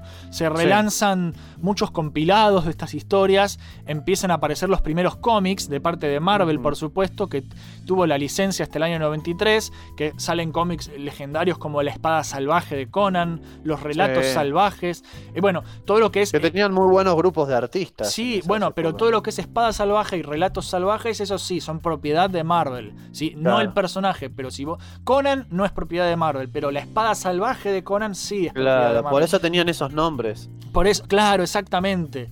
Eh, y, y es como que ahí, recién en esta época, años se- 70, metele, empieza a, re- a vol- a volverse extremadamente popular, que es cuando nace también Dungeons and Dragons, ¿sí? Sí, El- todo, el- to- el- todo este resurgimiento. el friquismo moderno, ¿sí? Claro. Y, y, en- y bueno, ¿y qué trajo esto? Había muchos compilados de historias, había cómics, a- a- y, y, por supuesto todo esto llevó a los años 80, el auge del, del cine de fantasía, y tenemos dos películas de Conan el Bárbaro oficiales, con el grosso de nuestro amigo Arnold Schwarzenegger. Arnold Schwarzenegger. Arnold Schwarzenegger. Que- El mejor, El boludo. mejor, boludo, el mejor. Está, bueno, eh, Tito de la Fractura Podcast está haciendo un pro- está preparando un programa de, de- de- de Arnold Schwarzenegger versus Sylvester Stallone. Yo le digo que tiene yo que ganar. voy a decir, Arnold Schwarzenegger le pate- barre el piso. Sí, sí, le patea el culo, loco. Porque Le interpretó muchos mejores personajes que ese hombre. Sí, pero bueno, eh, ya lo discutirá Tito en su programa. Es más, son mejores, la- la- o sea, son más las que son buenas películas de Schwarzenegger que, que son las buenas de Stallone. Sí, Stallone tiene dos o tres personajes icónicos y listo. Schwarzenegger Listo. tiene 20 millones, boludo. Y son O sea- prácticamente lo mismo sus personajes icónicos. Sí, Pero por que eso. los de Schwarzenegger por lo menos son distintos. Por eso. Y, y- y encima lo gracioso es que Schwarzenegger en realidad no se parece nada a Conan. Más allá de los músculos. Bueno, pero el- eh, sí, pero por lo que la descripción igual era, era bastante ambigua. Claro. Pienso que si ponías a un tipo musculoso con pelo largo, un poco oscuro, más o menos. Creo que la diferencia más grande era que Conan tenía pelo negro, ¿no? En Claro. las descripciones Bueno. de coso y, y Arnie qué tiene? ¿Qué color de pelo tiene? ¿Marrón? Marrón rubiecito. Marrón tirando a rubio en esa época. Sí. Pero, a ver, Pero- igual es, es- es la versión del personaje que más gente conoce, la de Schwarzenegger. Sí, Vos- totalmente. Y yo te diría que es la, la única live action de Conan. O sea, la personificación es Ah, la ah, mejor. hay, es hay- esa. hay uno más que en un ratito te voy a hablar. Porque Sí, sí, yo tiene sé cuál vas Tiene a tu decir, amigo, sí. a tu amigo Aquaman. Pero no Sí, importa. puto. Ha- Hablemos primero de las buenas. ¿sí? De Dale, las Arnold, de las buenas. ¿sí? Eh, esta película es, es la que lanza la fama justamente a Arnold. ¿sí? Arnoldito, mi- otro gran amigo de Mission Start. Em, en la primera película se enfrenta a este rey serpiente que era Tulsa Doom, que lo interpreta James Earl Jones, fucking Darth Vader. Que tiene, Sí, sí, que sí, tiene un corte, decir que tiene un corte de pelo muy ochentoso, sí. Eh, sí, terrible. Y era re creepy, o sea, yo Es me acuerdo de las escenas cuando él se infiltraba en las guaridas de, del culto. Sí. Y las cosas que estaba haciendo el culto, boludo, era re creepy. Era, Para empezar, era, era una, or- era medio orgía donde se el tipo- Era una orgía, pero vos ves que después ves que tienen como una un- una cacerola gigante, viste, con un brebaje extraño. Y cuando vos prestás atención a lo que están mezclando, vos vas a ver que hay como dedos, manos, viste, como que eran medios caníbales también. Y porque el tipo se, se estaba, está ahí mismo, lo, lo ves convirtiéndose en serpiente, como deja Sí, su sí, piel de humano. Y, y, y va y- o sea, eran, hacían sacrificios humanos ahí. Era sí, eran unos returbio. hijos de puta. Era, era, era, era mitad orgía, mitad fiesta merquera, mitad eh, Sí, festival mal. caníbal. O sea, e- Sí, era, un, un desastre. Por eso. eh, Estaba Tulsa- muy bueno, estaba muy es bueno. muy Otra cosa que a mí me llamó la atención, que en realidad es parte de la verdadera fórmula, ¿no? Del arquetipo de estos héroes, es que muchos se los imaginan invencibles o imparables. Para nada. Y, y Conan eh, eh, es, vencido un par de veces en esta, en, esta primera película. En esta primera película, de hecho, lo, lo tienen que claro, revivir. él- Sí, cuando él lo acorralan, ¿viste? O lo atacan por la espalda. Él sufre heridas y, y está bastante cerca de la muerte en, en la película esta, varias veces. Por Sí. lo tanto, él no es invencible. Él es un guerrero de la reputísima madre y se la rebanca. Pero muchas veces es superado o por número de personas, ¿viste? O por Sí. fuerzas que, que- que escapan, ¿viste? A lo que uno puede controlar. Por lo tanto, a pesar de que era un género fantasioso, no era género fantasioso en donde el héroe no recibe un rasguño nunca y es aburrido porque el héroe es He-Man, por ejemplo. ponele. Claro. Sí, Para por mí eso. un mal ejemplo justamente de este género es He-Man. Bueno, es que He-Man es la, He-Man vers- es la era versión inven- era infantil. invencible. Bueno, pero He-Man está hecho para nenes para que compren Claro, muñequitos, pero por eso, eh, esos son Es los distinto. filtros que le van poniendo a estos géneros que mucha gente no sabe diferenciar. Claro. Bueno, es que ya más adelante, eh, durante lo que es el, el auge del, del neocapitalismo malvado, eh, que salen muñequitos y series de todo, Sí. a- ahora con Conan hay un par de cosas, pero eh, He-Man es el claro ejemplo de, del... Sí, el- sí. He-Man era Conan para maricas. Esa es la verdad. O sea, O sea, tenés una espada que no usás para matar a nadie. Es un musculoso como Conan, pero es un pelotudo porque es el tipo más ridículo del, del universo. ¿Entendés? Era, era prácticamente eso. Ay, Dios mío, me haces reír mucho, sos un hijo de puta. Ah. Bueno. O sea, posta que sí, boludo. Yo, yo de pendejo vi, vi las películas de Conan y después Dios. veía el dibujito de He-Man y decía, este es un pelotudo a comparación de Conan, boludo, Sí, porque y Conan es, que, es la es que posta. es otro producto, es, es otro producto para otra que- audiencia. Claro, pero es eso, es el, es el género ese convertido, sacándole todas las cosas cooles, ¿viste? Sí. Es- ¿Sabes qué es el equivalente? Es el equivalente a los cómics de verdaderos de la Liga de la Justicia con lo que fueron los super amigos, el dibujito. es exactamente eso. Es, exactamente eso. Claro, es le exactamente pasás eso. un, un filtro enorme, le sacás toda la, toda viste, la, la profundidad, le sacás toda la seriedad, le sacás todo y pones un Saturday Morning Cartoon. Sí, es eso. Este, Es que es claro, eso. Y esto es una puta pena, si me preguntas. Bueno, pero es parte de la masificación para, Sí, para sí, el público totalmente. pequeño y para vender muñecos a lo pavote. Claro, y venderte, la- ay, tengo la nueva lonchera de los super amigos. ¿Viste? Es así, es así. Y, y- y- y la sábana con Batman, ese dibujado. Sí, no, no, Una- no, que con Batman, con los mejores personajes del mundo, los gemelos fantásticos. Un- me Con convertiré esos- en un balde de capos, agua. Ay, Dios, qué inútiles. Eran unos forros, boludo. Ay, Dios. Bueno, la cosa es que. eh, ve, Todo esto es lo que dispara Conan de alguna manera. ¿Te das cuenta que es, es- es mucho más valioso de lo que uno piensa? De- Sí, de- sí. Después de la primera película tenés una segunda película en el año 84 que es Conan el, el Destructor. Destructor. Sí, el Destructor, boludo. A mí Qué no me gusta. A mí tanto no me gusta esta peli. Me gusta más la primera. A mí me gustan las dos, papu. En las dos peleas contra un brujo también que quiere secuestrar a una princesa rubia. eh, Sí, ah, no, aclaremos. A una princesa rubia virgen. Sí. Quieren. Sí. Y es muy chistoso porque a él le dicen. tu- parte de tu deber le dicen a Bumbata, ¿te acordás? Sí. El negro enorme que decían, parte de tu misión es mantenerla pura. sí, sí. Y la mina estaba re caliente. Diciendo, diciendo, más vale que en este viaje no termine garchando con nadie porque si no el sacrificio no va a servirle. De hecho, y de hecho, la mina le tiene ganas a Conan. Le- Que- pero la- está muerta por Conan. Pero el Conan to- en toda la película no le da bola y al final la mina Y no, porque es una pendejita. Conan es un tipo grande. Claro. Otra cosa que, Es que otra sí. cosa que a mí siempre me, me- me pareció muy, muy grosso de Conan es que vos fijate que incluso en las circunstancias, con las damas, el tipo era un caballero a la hora de intimar con ellas. Sí, Eso es lo que muchos, muchos malinterpretan de Conan, porque él, a él lo veías, viste, en las tapas de los cómics, ponele, o de las películas. sí, con todas las minas agarrándole las claro. piernas. Pero, pero él no era el tipo que venía, la agarraba, es- o sea, mataba a los malos, se la llevaba hacia arriba de los hombros y decía, vos te vení conmigo, y iban a, a encamarse. No, el tipo no hacía eso. Es más, eh, lo que más me- una escena que me gustaba mucho en la primera película era cuando viste que él era al principio como un, un esclavo, era un guerrero Sí. esclavo, ¿te acordás? Y que fíjate que le tiraban a, a una mujer, como diciéndole, acá tenés, viste. Sí. Y viste que la mina estaba re asustada, todo así, y él se acercaba como re tranquilo y como que la recalmaba, viste, no era un, no era una bestia salvaje que Claro. agarraba lo primero que se le aparecía. Sí. De- y de hecho, la mujer de la que él se enamora en la primera película es Valeria. Sí. Que Es Valeria, te- una guerrera de la puta madre. eh, ahí tenés una mujer fuerte y empoderada para que no me Una rompa grosa, pelotas, boludo. Valeria. Y está a la Sí, altura de. Conan, pero de acá a la luna. Es, es re Sí, bardera. Sí, sí. Sí, sí, y otra, o- es a ella y también este en los cómics, y, y que están muchas veces basados en los libros, Sí. era este Red Sonia también, una pareja Sí. recurrente. Bueno, de- pero porque son mujeres copadas. Por eso Conan no le da Sí, sí, pelota boludo. a la princesita esta Y estúpida rubia. no, boludo, era porque una le chupa un pete. huevo, ¿sí?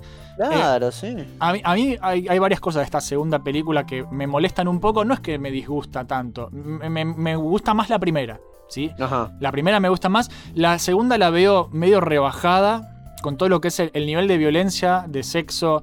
Hay Está- menos violencia. Hay sí, menos- es verdad. Es, es más graciosa, es más para, para la familia, ¿sí? Es, Puede ser. Es, más como una aventura. es, una, par- es, una, es una partida de rol. Es una partida Claro. de rol. Ojo, es una muy buena aventura, ¿eh? Sí. Me encanta. Sí, Pero- pero, pero es verdad. ¿La hizo el mismo director que la primera? Me parece no, que no, ¿no? no me acuerdo, creo que no. Yo creo que no. Yo creo que no. Pero es como Pero que busca, es como igual, que busca, es como que busca ir a un público más amplio, ¿viste? Es una aventura rolera, Sí. tenés todos los integrantes del equipo, que es como la party, que cada uno Sí, tiene, totalmente. tiene su clase y van a derrotar al mago en un castillo de cristal, en medio del lago. Sí, o sea, sí. es. Bueno, como vos decís, este, marcaron, marcaron los fundamentos, viste, básicos de, de cómo es una historia de estas.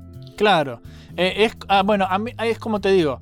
eh, eh, a mí me gusta más la primera, ¿sí? Eso sí, el bicho del, del final a mí me encanta. El cornudo, ¿Viste boludo. lo que era el bicho al final? El cornudo me encanta, es buenísimo. El, Dagot. bueno, en especial para...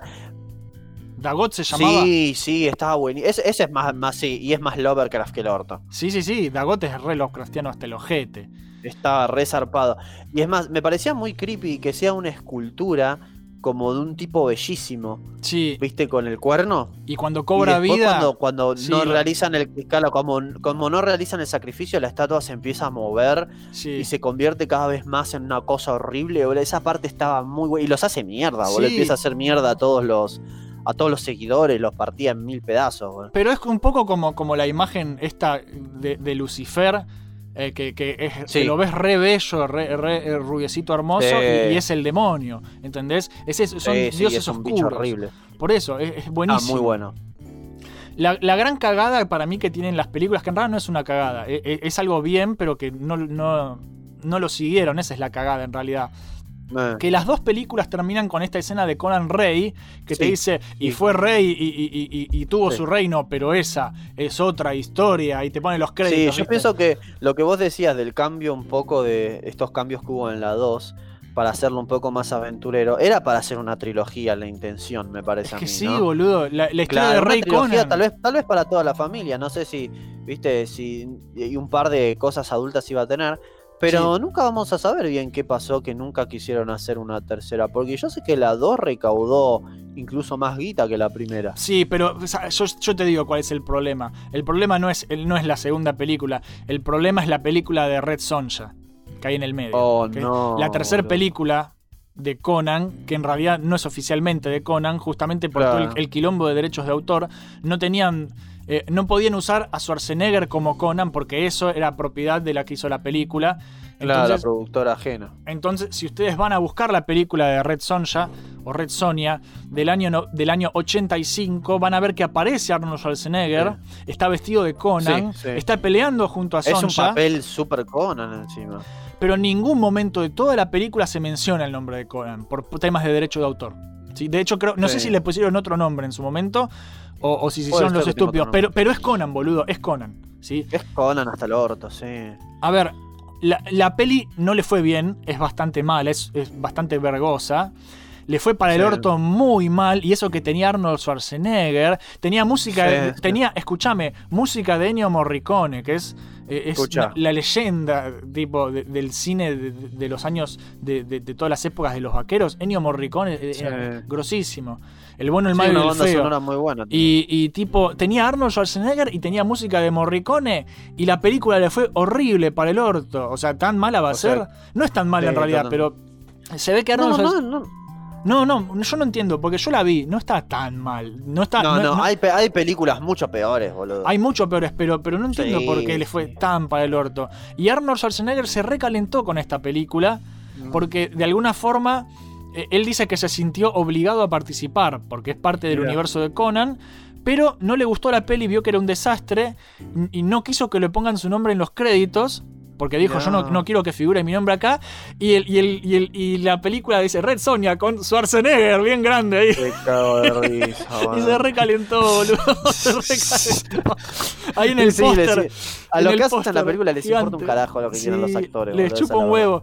Y aparece re poco en la película. Aparece, Aparece muy, poco. Muy poco y tenés el póster ahí y dice bien grande. Arnold Schwarzenegger, Red Sonia. Eh, Ni siquiera está Pero en es un cago de risa. ¿Vos viste lo que es eh, la ilustración de, de la película esa? Sí. Es graciosísimo porque está Red Sonia, que es la protagonista, chiquita, Sí. dibujada, y atrás hay una imagen gigante de Arnold Schwarzenegger con la espada. Es cualquiera. Lo usaron para vender entradas de cine. Claro, es ese así. es el tema. O sea, lo, Ah. lo- lo quisi- quisieron aprovecharse, por eso debe haber odiado estar en la película. Sí, Porque la él se dio odia. cuenta que, que lo querían usar para, para promocionar la película, querían promocionarla con la imagen de él, boludo. Es que lo usaron, lo usaron completamente Lo como- usaron, como, sí, una herramienta de marketing así berreta. Sí. Él, él- él- Claro. él la odia. Él dice que es la peor película en la que él trabajó. Y por eso también Bueno, en parte. Igual yo creo que eso es O debatible. sea, hay peores películas. Hay peores. Hay peores, boludo. Pero Está él. Junior, por ejemplo. Sí, sí, por eso. O sea- pero según Schwarzenegger, él, esa es su peor película, según él. Pero en también por eso, un poco la opinión en general que hay de esta película de Red Sonia es que es mala. Porque Mm, también si Schwarzenegger sale a decir no, es una pija, claro. la gente, ay, Sí. sí, sí, es una pija. Porque opi- Puede tener ser. opinión propia, no, eso no se puede. Hay que coincidir con, con Schwarzenegger. Mm. Pero bueno, Tal vez, tal vez una de las razones por las cuales este, no le fue como debería haber leído era porque por ahí el público no estaba preparado todavía para una protagonista femenina fuerte y valiente como era Red Sonia. Porque a claro. mí me parecía que el personaje de ella estaba muy bien desarrollado en la El personaje, el- la historia de Red Sonia es horrible. La mina la violaron, Sí, le, sí, sí. le masaron a toda la este, familia. Sí, sí, es Horrible. Es la personificación literal de, de mina fuerte que te podés imaginar en una historia. Es que sí, boludos. La mina agarró todo el, el mal que le hicieron, agarró una espada y, se Sí, fue, y se fue a hacer mierda vengarse. Y dijo, me voy a vengar y les va a caber esta, esta espada en el ojete. Y Totalmente. y por eso me, me gustaba, algo que estaba muy bueno en la historia cuando se encuentra con, entre comillas, Conan, Sí. era que Conan quería este tener algo con ella y ella le decía prácticamente el único hombre que va a poder tenerme es aquel que me derrote en combate. Sí, ¿Te acordás? Y ellos sí. peleaban, pero siempre terminaban empatados. es muy grosso. Por eso, es muy bueno. eh, ahí tenés un ejemplo de, de igualdad. Es increíble, es increíble, me encanta. Sí, sí, sí. Y, y- y la magia de Conan sigue, porque yo creo que por esta película no hicieron Conan Rey. ¿Sí? Le fue No. tan mal que, dije, que les agarró miedo. Claro, se asustaron, sí. Y sí, boludo. Pero Como, no- deben- eso- como hacen las estúpidas productoras, deben haber visto los números y deben haber dicho, no, este género, está el muerto. género fantástico de guerrero ya no funciona. Claro. Entonces no le dieron Y- la oportunidad que Y empezó a decaer, porque hay varias películas de esa época, pero. Pero después se dejaron de hacer ese tipo de películas. Ya no hay. eh, eh, de espada y brujería no hay muchas películas Claro, eh, no, de los no hay- no hay 90 para arriba. Son ochentosas más que nada. Son ochentosas, sí, fueron pocas igual, ¿eh? Sí, No fueron un millón. Por eso, son pocas, pero hay un par, después las menciono capaz. En los años 90 igual eh, eh, viene el auge de lo que son los dibujitos animados para niños, obviamente para vender muñecos de parte de Hasbro.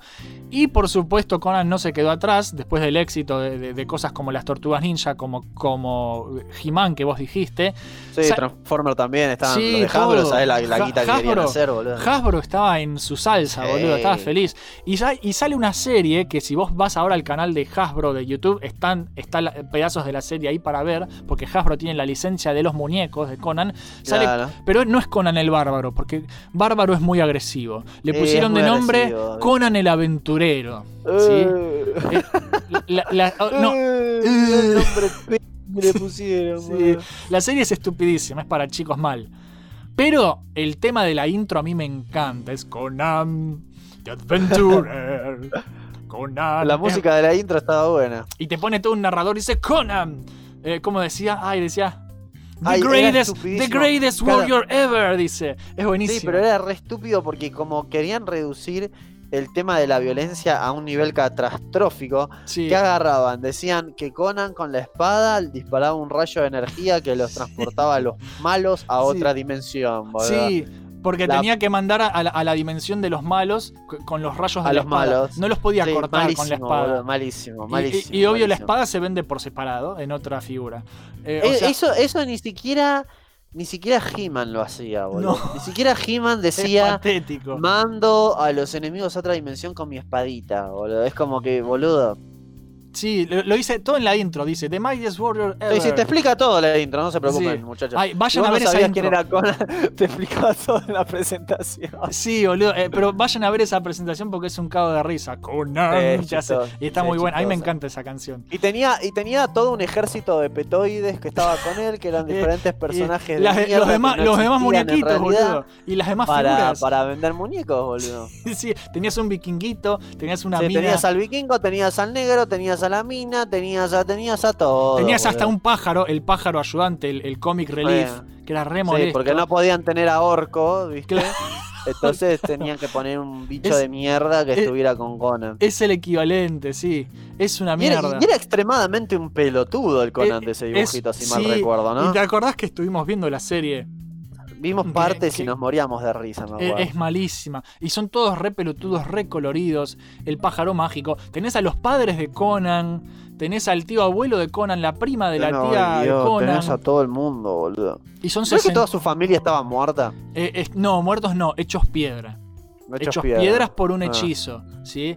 Sí. Por favor. No, pero yo me refería en las historias originales. Ah, en las historias originales él nació. todos muertos, eh, él parece. nació en el campo de batalla. Sí, nació- y se, le- les mató el- este puto a los padres, el enemigo de él, les cortó la puta cabeza, si mal Tul-. Tulsa Doom le empieza matando a la familia. Sí, Eh, sí, eh, totalmente. Es así, Horrible. por eso. No, pero en la serie no, están hechos piedra. Por favor. Ah, claro. No, es muy Ah. violento. Y son Muy 64, 64 episodios, boludo. Duró, ¿Cómo va a tener duró 60? un montón. ¿Por Y- qué 64, boludo? Tan bien le iba. Se ve que sí. De Eh. Escúchame, eh, y tuvo una continuación que nadie conoce, que es más mala todavía. Se llama Conan y los jóvenes guerreros, que es básicamente Ah. el Capitán Planeta versión Conan. ¿Sí? Oh, por Dios. Sí, es más mala todavía. Es Conan con otros personajes, por supuesto, hechos para vender otros muñecos, otro set de muñecos. Sí. ¿sí? Y la verdad que nadie las recuerda con mucho cariño. Esta serie es menos aún la, la- la segunda. Jóvenes Guerreros no la vio nadie. ¿Sí? Aparte, hay otra serie de Conan, pero que, que la protagoniza Ralph Moeller, que para los que no lo conocen, eh, está en Gladiador, está en El Rey Escorpión. Eh, Ralph Moeller, si lo buscan, lo van a ubicar. Es un alemán copado. Que también se llama Conan el Aventurero. Creo que se, se te desconectó internet y estoy hablando solo. Oh, no. Ahí estás. ¿Qué pasó, Abel? ¿Me estabas escuchando robótico y volviste? No, no, no, lo que pasó fue que justamente el, el programa este que estamos usando, ves que me dijo hay un error en la conexión, error de Conan me dijo y empezó a, Pero ahí a- estás bien. a Ahí te escucho. reconectar. Sí, sí, ahí se reconectó. Bueno, qué. maravilloso. Perfecto. Este programa le hace F5 y ya, ya se arregla. Lo que te Sí, estaba diciendo, lo que te estaba diciendo es que hay una serie que es incluso más chota, que es de muy bajo Sí, presupuesto. sí, que- eso, todo eso lo escuché. Sí, sí, que- Perfecto. que, que era con los jóvenes guerreros. Por eso. No, Los Jóvenes Guerreros y aparte otra serie que también se llama Conan el Aventurero, que, que la protagoniza Ralph Moeller, que ya te lo busco a Ralph, Ralph Moeller. Pero que era actuada, ¿no? Sí, actuada con Ralph Moeller, que es Uh, un físico-culturista alemán también. Eh, Qué que- cago de risa. Nada, malísimo, malísimo. Está en pele- Malísimo. eh, Pero Es un tipo nosotros que. sabemos, boludo, cuál es la mejor adaptación animada de Conan. Y es Korgot, boludo. Esa es la Sí, mejor. boludo, sí. Que la gente, toda la gente que le gusta Conan, pongan en YouTube, que está en YouTube, pongan Sí. El bárbaro. Y es la mejor sátira a Conan que puede haber en el planeta Tierra. Sí, es increíble, es increíble. Está mal. buenísimo, es una pena que solamente sea un piloto y que nunca le dieron luz verde para, Ay, es para hacer una increíble. serie, es, es increíble. buenísima. Es increíble. esa- es- es- bueno, eso es un ejemplo de intento de resurgimiento de la espada de brujería que no llegó a ningún lado. aparte era buenísimo lo exagerado que era con, el nivel de badass que era e-, ese, ese Korgot, boludo. es muy A- bueno. Hasta cuando iba a mear, escúchame, todos se quedaban petrificados por la presencia. Es que ¿Te es- acordás, boludo, de la presencia de eh, las palomas, boludo. las- hay palomas gigantes. o sea, Hay es- palomas gigantes, era todo, estaba todo tan, tan bien hecho en ese corto. Sí, boludo, vayan a verlo porque es increíble. Aguante, Hay- el bárbaro. Hay una cosa que, que me da pena de Conan, es que hay una montaña asquerosa de juegos de Conan, pero son, Ah, pero, sí, pero son son, todos una mierda. son todos malos. No hay uno, no hay, hay uno un- bueno, no hay un solo bueno de, de- un solo buen juego de Conan. Desde los 80 que hacen juegos de Conan y hay aventuras de texto, hay plataformeros, hay hack and slash, hay survival, sandbox, así Pero no hay nada, online. nada bueno. boludo, Hay, hay hasta juegos. Mira, boludo, el último que salió es un juego de estrategia de Conan. Escucha, ¿A boludo. quién se le ocurre hacer un juego de estrategia? Poneme una espada y déjame matar bichos, Sí, boludo. totalmente. No hay. Conan es el tipo menos estratégico del universo y me haces un juego de estrategia de Conan. por eso, no, no, terrible. No hay uno que valga la No, pena. no, No, hay, no hay uno, uno, no hay ninguno. Incluso, incluso vos sabés que eh, una de mis consolas favoritas, la, la Play 2, que Sí. no me falló en un montón de juegos que yo quería jugar, este, había un juego de Conan, de Sí. tercera persona de acción, que yo le tenía mucha fe y también era una mierda, boludo. Sí. No había forma de invocarle eh, a un juego bueno de Conan. Creo que lo único bueno que tenía ese juego es que tenía música de la primera peli. Sí. Pero era lo único bueno era la banda sonora. Es que no hay Porque- juegos buenos de Conan. Hay, No, el, no. el único juego bueno, de, entre comillas, de Conan que no es de Conan, sino que es inspirado, es Tiny Barbarian, que es un, un- el Sí, indie este que claro. jugamos nosotros, que, que era plataformero eh, de cagarse a espadazos, divertidísimo. Claro, pero no era oficial de Pero no es oficial, era- es el juego que Conan se merecía, algo así. Claro, ¿cómo ver, sería tan Conan si tuviese, ver. si tuviese en, en- en Family Es que, prácticamente? es que, boludo, eh, era muy fácil de hacer. Era un tipo con espada Ah, cagándose sí, a palos. No, es tan complicado, yo no sé por qué tuvieron tantos problemas. Nunca, nunca un buen juego de Conan. Y eso es tristísimo. Malísimo, la verdad. Y por esta, por esta época también es cuando se ponen de moda los juegos de rol, que fueron inspirados en primer lugar por Conan el Bárbaro. Y de esos hay miles. Hablo de juegos de rol de mesa, hablo de lápiz y papel, hablo de Dungeons Sí. and Dragons, ¿sí? Eh, Con yo- muñequitos así chiquitos, esculturas Claro, chiquititas. sí. Bueno, yo nunca jugué rol de Conan. Yo jugué rol de Dungeons and Dragons. Tampoco jugué tanto rol de Dungeons and Dragons. Eh, no sabría decirles qué onda del juego de rol de lápiz y papel de Conan.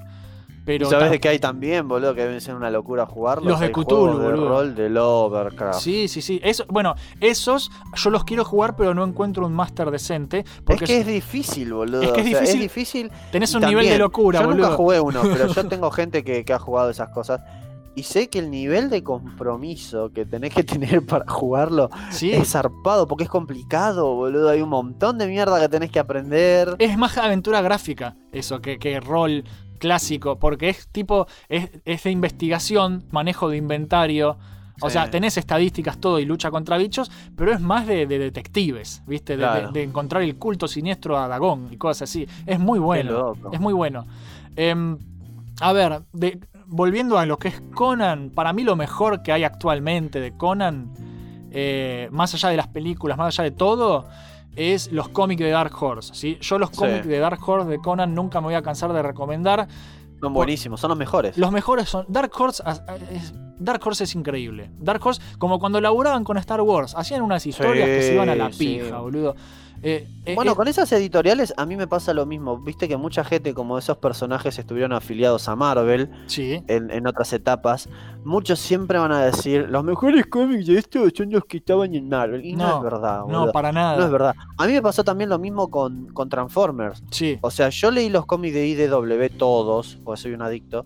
Todos los de Transformers de IDW son increíbles. Y Sí. muchos me dijeron: No, vos sabés que los mejores son los de Marvel. No, no, los de- los de Marvel, una mierda. A mí no me gustaron, boludo. No me gustaron las historias, no me gustaron los dibujos, no me gustaron que aparezcan personajes de Marvel, no me gustó una mierda, boludo. es Después que con, con Conan- Conan, lo mismo. Sí, A mí me boludo. Me, han dicho muchas veces, no, los mejores son los de Marvel. No, A mí no, no, me no. interesan los de Marvel, boludo. Yo quiero que Conan esté en su propio universo, tranquilito.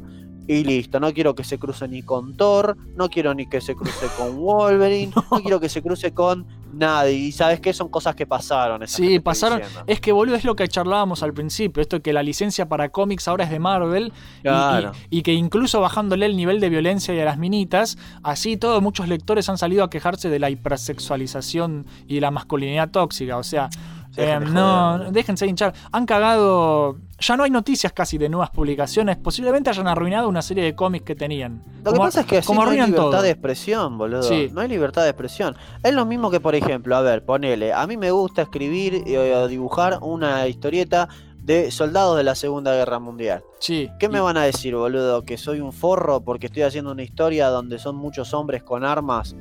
Que es violencia y que es machismo porque son un montón de personajes masculinos. Estoy Y hablando y a- de la Segunda Guerra Mundial, pelotudo. Y ni hablar si dibujas una esvástica. Ahí está. Claro, también. si Ay, vos dibujás estás haciendo apología del nazismo. Y no, Llega un boludo. momento que, boludo, es, es historia, no es historia, viejo. Es que es Y historia. si, por ejemplo, no te gusta eh, lo- lo- los arquetipos que había en el género fantástico de Conan, bueno, tal vez no es el tipo de historia que tendrías que estar leyendo. ¿Por qué no lees historias que tengan más que ver con lo que a vos te gusta? Claro, exactamente. Pero no, ¿Verdad? O hoy sea, en- posta, hoy en si yo soy una persona, ponele pro vida, Sí. que no me gusta nada el tema de la condena a muerte Igual a los mal, criminales, no su- voy a estar su- leyendo suena que luchaste- de igual alguien su- como Punisher, ponele. Sí, pero suena que luchás contra el aborto si decís soy pro vida.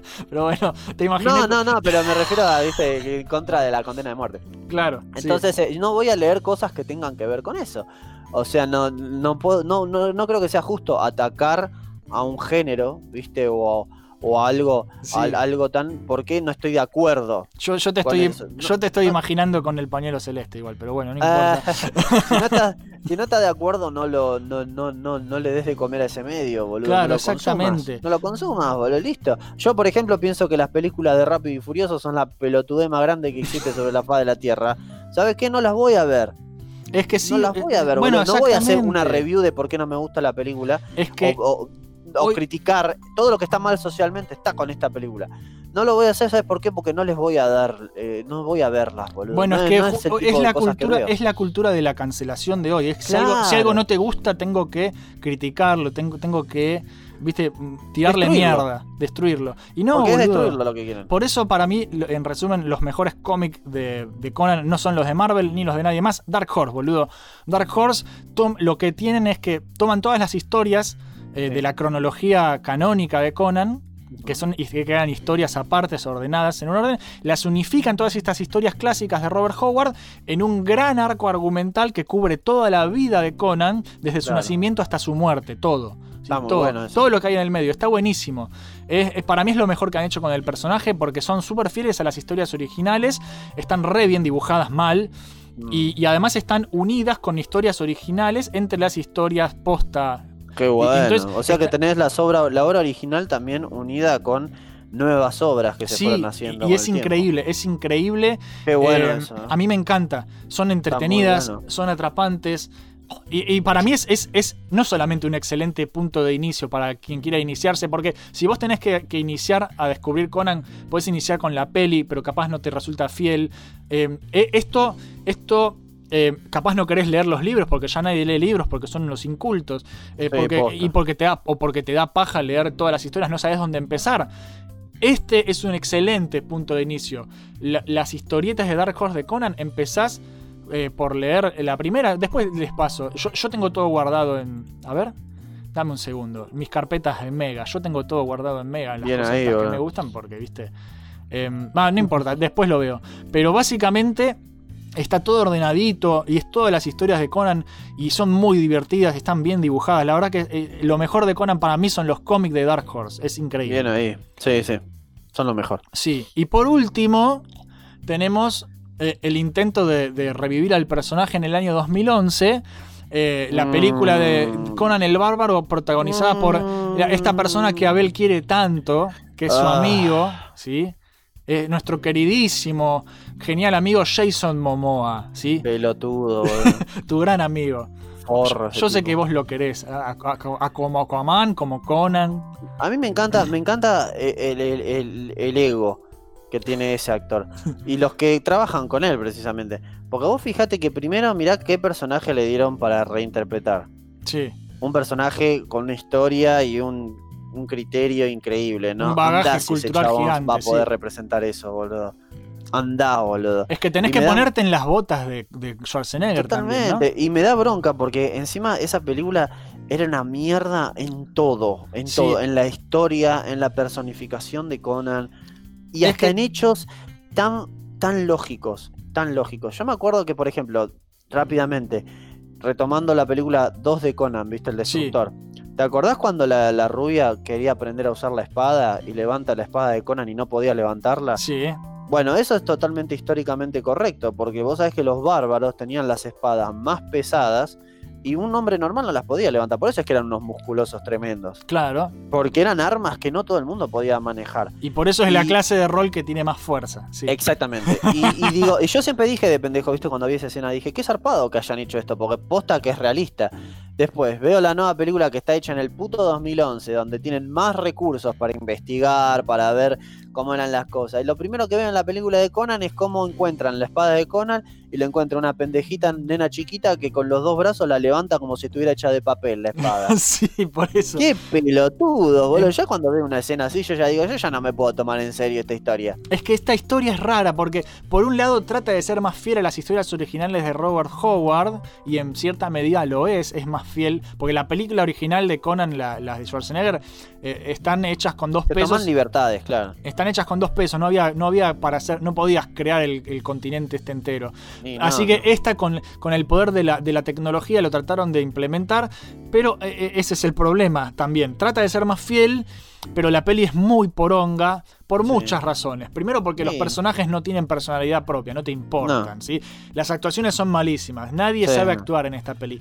Nadie, menos Momoa. El, el u- el único que sabía actuar era el actor de Hellboy que aparece en los primeros cinco minutos de la película. Claro, que y es el- después lo matan. Sí, por eso. Así que- A Ron Perlman, pobrecito. Bueno. Y, y lo otro que tiene es justamente el tema de la tecnología. Al tratar de reproducir el mundo 3D, Sí. hay un montón de efectos especiales, un abuso y un exceso de efectos especiales hechos por computadora que son recontra truchos y Son que, se, re y que truchos. se nota que es un 3D muy berreta, ¿viste? Sí, Y a sí. veces no hace falta, ¿viste? No, no. Y encima, justo con el género este épico, fíjate que hasta en producciones donde tenían mucha tecnología como El Señor de los Anillos, hasta ahí hicieron bichos con maquillaje tradicional, sí. un laburo de, de- de- de maquillaje y cosas resarpadas que en las viejas películas de Conan también las tenían.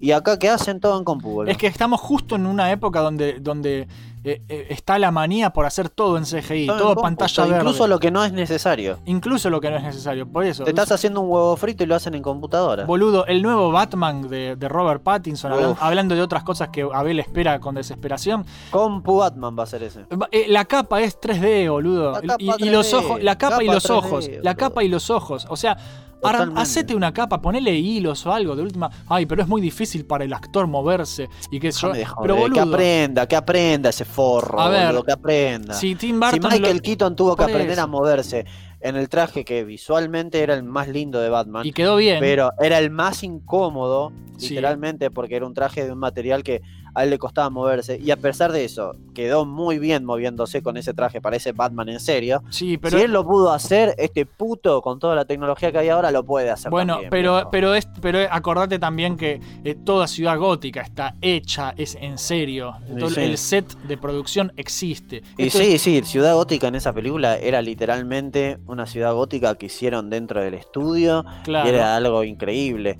Acá va a ser todo computadora, computadora, Es computadora. que sí, boludo. Iberia no existe. Iberia, No, no. Iberia es una pantalla verde, básicamente. Y Iberia, eso también- Iboria. Eso también te saca, viste, te saca. Cuando vos ya estás viendo Se una nota, escena y es que se "Oh, mirá nota, cómo se boludo". nota, boludo. Se Ya nota. eh, eh, lo, lo que te- para mí el ejemplo perfecto, y yo siempre lo repito esto, es Jurassic Park.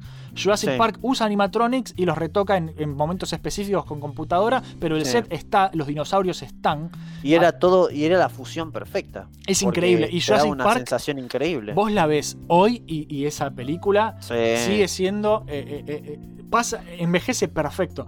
Eh, además que está re bien contada, re bien llevada. La Sí, película, el sí, ritmo es muy todo. bueno. Tiene Jurassic Park es perfecta. memorables. Sí, Jurassic Park me encanta. Pero Sí, bueno, eh, ya para ir cerrando, Cerrando. esta película de mierda que tiene tantos efectos especiales que se notan que son uf. muy berretas. Así todo, yo les digo que si quieren verla, véanla porque es bastante mala. Pero, Pero- si la ven después, mejor péguense un tiro, porque la verdad que van a haber desperdiciado momentos de su vida muy preciados Yo- que podrían haberlos utilizado leyendo cómics de Dark Horse de Conan. Bueno, sí, obvio, si pueden leer los cómics de Dark Horse, mejor. Pero yo creo que la película, más allá de todo, se puede ver de principio a fin. No la vas a ver dos veces, ni en pedo. Yo no la Yo vería. sentí que me convertía en víbora cuando estaba viendo alguna escena. Ay, Dios. Eh, O sea, y, y, a ver, el principal problema es que la elección de Momoa como Conan es cualquier cosa. Ni hablar como Aquaman, ¿no? Eso es otro tema. Pero este Uf. tipo no tiene cara ni de Conan ni de Aquaman. O sea, tiene que hacer No otros tiene- papeles. Pero bueno, Yo no sé de qué, de qué, qué- papel lo pondrías a hacer a ese tipo, boludo. Yo lo pondría como patoba de un boliche. Patoba o, un, un policía medio bruto. No sé. Pero, pero papeles que, que encajen más con él. Pero Conan no. Encima, no sé por qué lo eligen a él para estas cosas, porque como todos sa- sabrán, yo soy muy fan de la película y de los cómics del Cuervo. Y Sí. se, habl- se hablaba, boludo. Ay, Dios Hace un mío. tiempito de un proyecto malicioso Se canceló que lo todo. estaban, a- lo estaban haciendo exclusivamente para joderme a mí, porque es la única explicación que encuentro. Y decían, vamos a hacer una peli del cuervo. ¿Quién es perfecto para ser del cuervo? Y Jason Momoa, sí, es perfecto. Sí. Estás cargando, Uy, sí, perfectísimo, boludo. O sea, me lo haces a propósito. Hay, hay fotos y de él encima pintado, el todo. tipo también se, se nota, no, no hay fotos, pero se nota que no tiene cerebro, porque cuando lo llaman y le dicen esto, el tipo en vez de decir, che, boludo, ¿qué, qué se le pasó por la cabeza? Yo no ni en pedo me parezco a- al personaje. El tipo dijo, dale, buenísimo, por mí está perfecto. Pero eso es un gil, chabón. A vos te dicen, tenés que hacer de un, de un blanco rubio que vive abajo del agua y que es el rey, el rey de Atlantis. Sí, soy perfecto, dice el tipo. Eh, la plata, tenés boludo. que hacer de un un rockero pálido que, que tiene onda de Cure. Sí, yo soy perfecto, boludo. ¿Qué se cree que es perfecto para todo este Gil? Bueno, le dicen, pero- che, tenés que hacer de Conan, eh, soy perfecto. No, no, boludo, no. Y le ofrecen Escúchame, plata, por lo boludo, menos a-. Por lo menos a un actor como The Rock. Sí. O Ben Diesel, mirá, no puedo creer que esté defendiendo a Ben Diesel, pero por lo menos al tipo no lo veo haciendo papeles que se nota que no da, ¿entendés, chabón, para Claro. hacerlo? Sí. O sea, no le, no le vas a decir a Ben Diesel, che, ¿querés hacer de científico de cohetes en la siguiente película? Sí, soy perfecto. No te va a decir eso, te va a decir, boludo, yo soy un pelado musculoso que no sabe actuar de otra cosa que sea manejando un auto de carreras y no tengo talento para otra cosa, pero por lo menos te lo admite. Y de Rock también. De Rock le, le decís, che, ¿querés hacer de un filántropo que descubrió? No, boludo, yo soy músculos con poco cerebro. De- lo único Igual- que voy igual- a hacer es eh, de Rock- autos, tiros, Sí. eh, un poco de comedia porque me río de mí mismo porque Bueno, mira lo que soy. Boludo, Rock, soy The un Rock de tiene un poco. The Rock tiene un poco más de carisma igual, ¿eh? Tiene- Eh, por eso, porque se ríe del mismo. Sí. Sí, de hecho, Él se ha ríe hecho, del ha hecho- mismo. ha Él hecho sabe que las películas que hacen son ridículas, por eso me, me cae mejor el chabón. Sí, por eso. hay que perdonarlo. Al que no perdonamos es a Sí, Momoa. En este podcast No, no, yo no lo odiamos perdono, no. a Momoa. No, pobre Momoa. sí, Momoa tiene que encontrar Momoa. Momoa tiene que encontrar otros papeles, nada más. Pero bueno, eh, ya para ir Momoa cerrando tiene, todo. que, Momoa tiene que don- donar plata, boludo, con todo lo que está pasando. Eso tiene que hacer. A ver, yo quiero terminar hablando un poco de cómo Robert Howard fue importantísimo a, a lo que es la hora de definir, porque todo esto que venimos arrastrando se inicia con Robert Howard. O sea, ¿Y el, sí? tip- el tipo no solo de- de- define lo que es la espada de brujería, sino la fantasía épica en general. Y yo les digo Claro. esto, porque seguramente tenga mucha gente que no está de acuerdo conmigo, pero para mí esto es así. Robert Howard... Yo no estoy de acuerdo con vos, por ejemplo. Ah, vos no sabés ni lo que voy a decir, conchudo.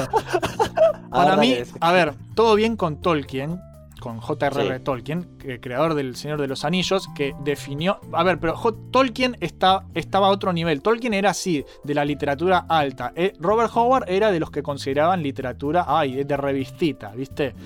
Pero para Claro. mí, para mí, Robert Howard está a la altura de Tolkien o incluso un poquito más alto, ¿sí? Y sí, Para mí, y es Robert con, Howard es es con todo con todo el derecho del mundo, boludo. Porque escúchame, si vos empezás desde abajo, Sí. con un género que no existía, lo inventás vos, lo inventás con poca plata, con pocos recursos, y después de muchos años, incluso cuando, después de que vos te moriste, ese género marcó los fundamentos para que otros artistas hagan obras increíbles basadas en lo que vos inventaste, boludo. Y sí, vas a estar en un grado superior. Mira, dije, dije eso de, de Tolkien y se asomó, viste que yo estoy en un entrepiso y, y estoy Sí. grabando acá y abajo está mi hermano y se asomó, me puso una cara de culo, me movió la cabeza así como, no, porque él es le vaya a fanático. chupar el culo a Frodo, decirle. Fue muy gracioso. No, ojo, yo, yo respeto mucho a Tolkien y sé que, sí, obvio. a ver, el tipo también ayudó un montón a impulsar todo lo que es la fantasía Claro. medieval, pero lo que es espada y brujería en concreto Y sí. eh, es Robert Howard, eh, él fue Y el primero. totalmente. Eh, O sea, no, no hay, no hay que morder la mano que te da de comer. Claro. O sea, los que marcaron el principio de todo siempre van a Todo. ser especiales, boludo. Es que el que sentó las bases es Robert Howard. Después y- y Tolkien, claro. Tolkien por su lado hizo su parte y fue literatura. Claro que sí. es excelente Tolkien Pero y yo claro, lo amo, pero, Claro, pero Howard vino él primero. Su, par- su parte cuando en un género que ya existe, ¿entendés?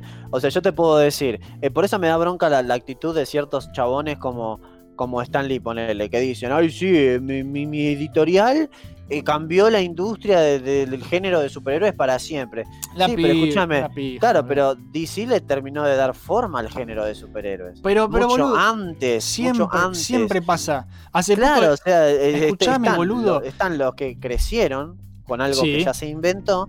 Y están los que lo inventaron, los que desde cero, boludo. ¿Sabes lo que es empezar algo desde cero? sí, Y, a- y armarte todo un puto universo literario que años y años por seguir diferentes personas van a seguir creando cosas basado en eso que vos hiciste. Eso es algo que no tiene precio, boludo. Eso es algo que está bien, vos podés venir muchos años después, inventar una historia muy buena, revivir un género que ya se estaba olvidando. Pero alguien que lo inventó desde cero, sin dos pesos, boludo, que se cagaba de hambre, que vivió épocas mucho más jodidas, sí. y que encima se creó un género fantástico con personajes memorables, marcó, creó los arquetipos, Sí. Marcó lo, lo- lo- lo- lo que iba a ser precedente. Dijo, esto es así, se empieza así, se desarrolla así, esto es lo que pasa acá, esto es lo que pasa allá. Boludo, esos tipos merecen un, un premio que está más allá de lo que cualquier otro va a lograr. Es que por eso me da tanta pena que nadie hable o nadie conozca a Robert Howard, boludo. Porque es el No, tipo Robert que Howard tiene que todo. estar en la, en- en la memoria de todos, porque la verdad que es un genio. Bueno, y, y bueno, pero es como lo que vos decías eh, respecto recién de los cómics. Hace poco leí una nota de que Sí. sale The Last of Us 2, ¿sí? Sale The Last Sí. of Us 2 para Play 4 y también Play 5 posiblemente, ya no estoy seguro. Em, y tipo, agarra y decía, The Last of Us 2 entierra el concepto de la damisela en apuros. Y es como... Eh, Eso ya fue enterrado hace En- un millón de años. Hace un millón de años, boludo. Vos jugaste Metroid, que lo hizo en los 80, pelotudo. O sea, ya fue, boludo. Lara Croft, o sea, hay un montón. Y, no, y estos pelotudos diciendo que, ay, no. Pero Se sí- creen que ahora está pasando eso. se creen ¿viste? que inventaron algo, boludo. Claro, no, no inventaste Se creen que nada. inventaron algo. boludo. O sea, ¿sabes cuántos años hace ya que se está haciendo eso? Sí, por eso. Por eso, Robert Howard es un tipo que merece mucha más eh, valoración de la que tiene. Es un tipo que Sí. definió todo en sus historias, que fue el primero, que sentó las bases de absolutamente todo, o todo lo que sean juegos de fantasía, ¿sí? Eh, películas, series de mierda como Game of Thrones, que tanto le gusta a la gente ahora, que eh, todo Con bien. ese, con ese final tan bueno. ¿no? A mí Que me encantó al principio. Game of Thrones me gustó mucho al principio. Y el Y- final te encantó, me imagino. Porque a todo el No, mundo le lo, odio, lo odio el final. Eh, pero a ver, más que Tolkien, eh, el, que- el que da la- el patadón inicial es como, es como Wolfenstein y Doom, ¿sí? Claro, El, el sí, Wolfenstein. Wolfenstein es el papá de todo, Doom es el que lo popularizó. Con Robert. Howard y Tolkien para mí pasa algo parecido. Robert sí, Howard es. Robert Howard es el es el es el Wolfenstein de, de lo que es eh, la fantasía medieval oscura y Sí, sí. Tolkien es el Doom. Es, eh, Pasa, es- pasa exactamente lo mismo con que muchos no saben con The Shadow y Batman. sí. O sea, todo bien con Batman, a mí me encanta, pero a mí me da mucha bronca que nunca hablen de Shadow. Shadow fue el primer, el primer vengador vestido de negro que salía de las sombras para aterrorizar a los, a los criminales. Y Es que pasa, nadie pasa siempre, ese boludo. Por eso, es como que pasan a la Ese historia. personaje posiblemente sea, sea incluso el primer enmascarado, Sí. vigilante, eh, en, el, en el medio popular y que ni siquiera empezó ni en libros ni en cómics, empezó en programas de radio, boludo. Por En eso. programas de radio. Y después se hicieron novelitas pulp del, del personaje. ¿Ves? Lo y mismo. nadie o habla de él. Y no se, no se, lo mismo. O sea, pasa esto todo el tiempo. Nadie habla de él, nadie hace cosas nuevas con él, al menos no muchas, ¿viste? Se lo Claro. nombra muy poco.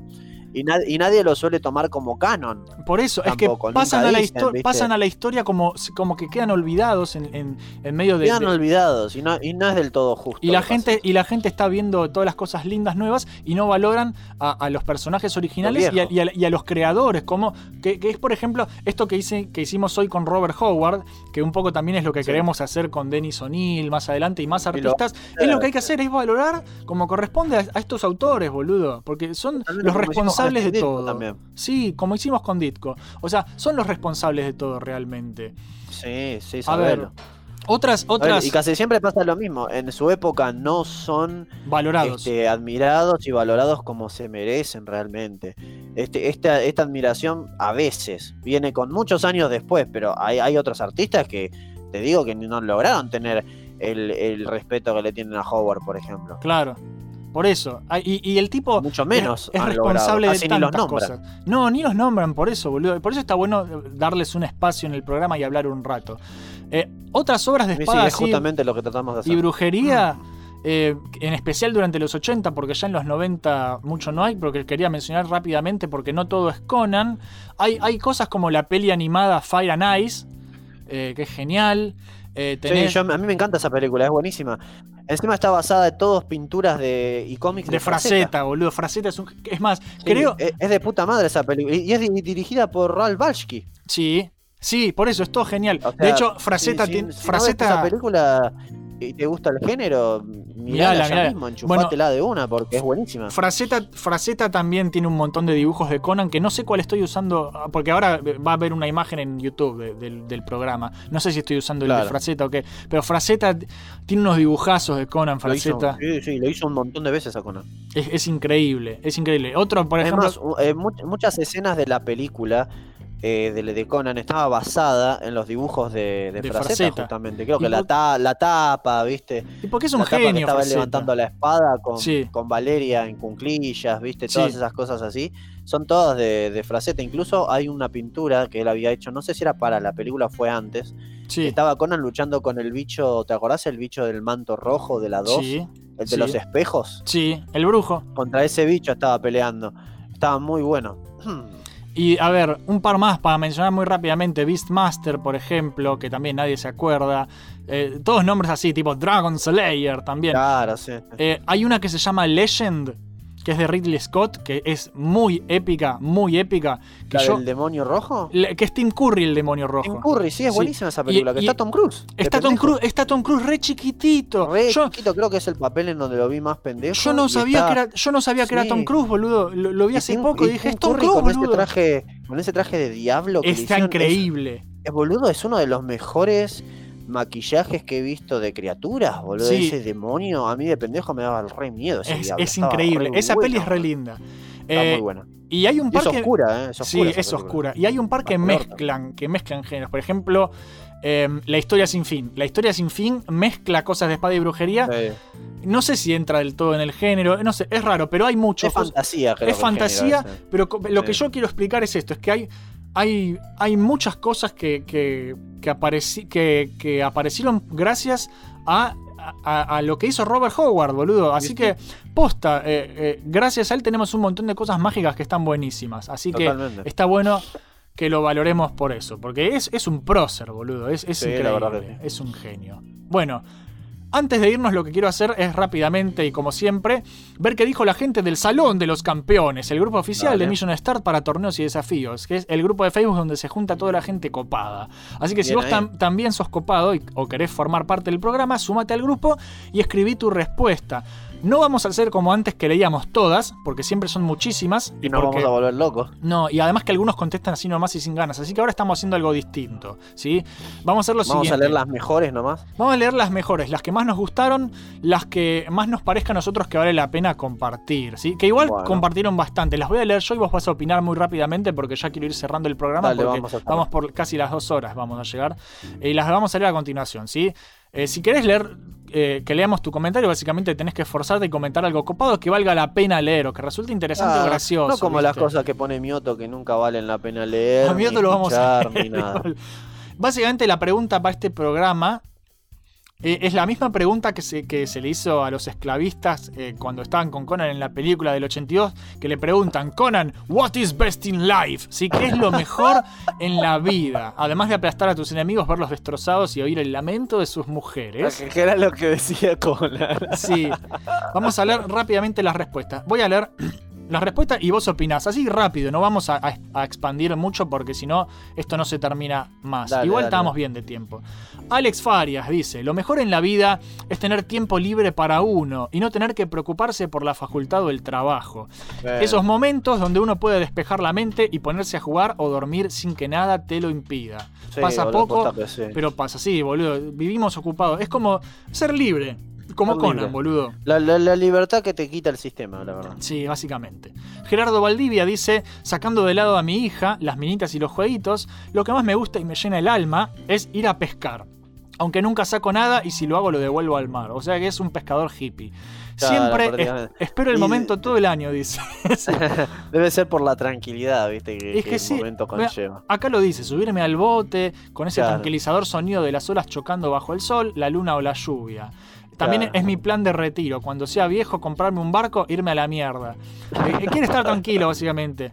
Mientras, bien, los demás está están bueno. matándose al estilo de Mad Max porque el dólar subió un millón de pesos, se ríe. Ah, sí, posta. Lo Arnitram Roll Quiroga dice que lo mejor en la vida es la familia. No solo es lo mejor, sino que es lo más importante. En ella tenés contención económica, supervivencia emocional y es un campo de interacción seguro donde expresarte y aprender a salir adelante. El lugar donde encontraste tus primeras respuestas y donde encontrarás las últimas si haces las cosas bien y apostás al amor, la confianza, la paciencia y al esfuerzo. Bueno, eso en el caso de que tengas una buena familia. Claro, eso depende de la o sea, familia. no todos tenemos una familia tan buena que haga todo eso. Claro, tu familia, lo es lo mejor en tu vida y es, y es Claro, en todo perfecto. caso, sí. Eso es increíble.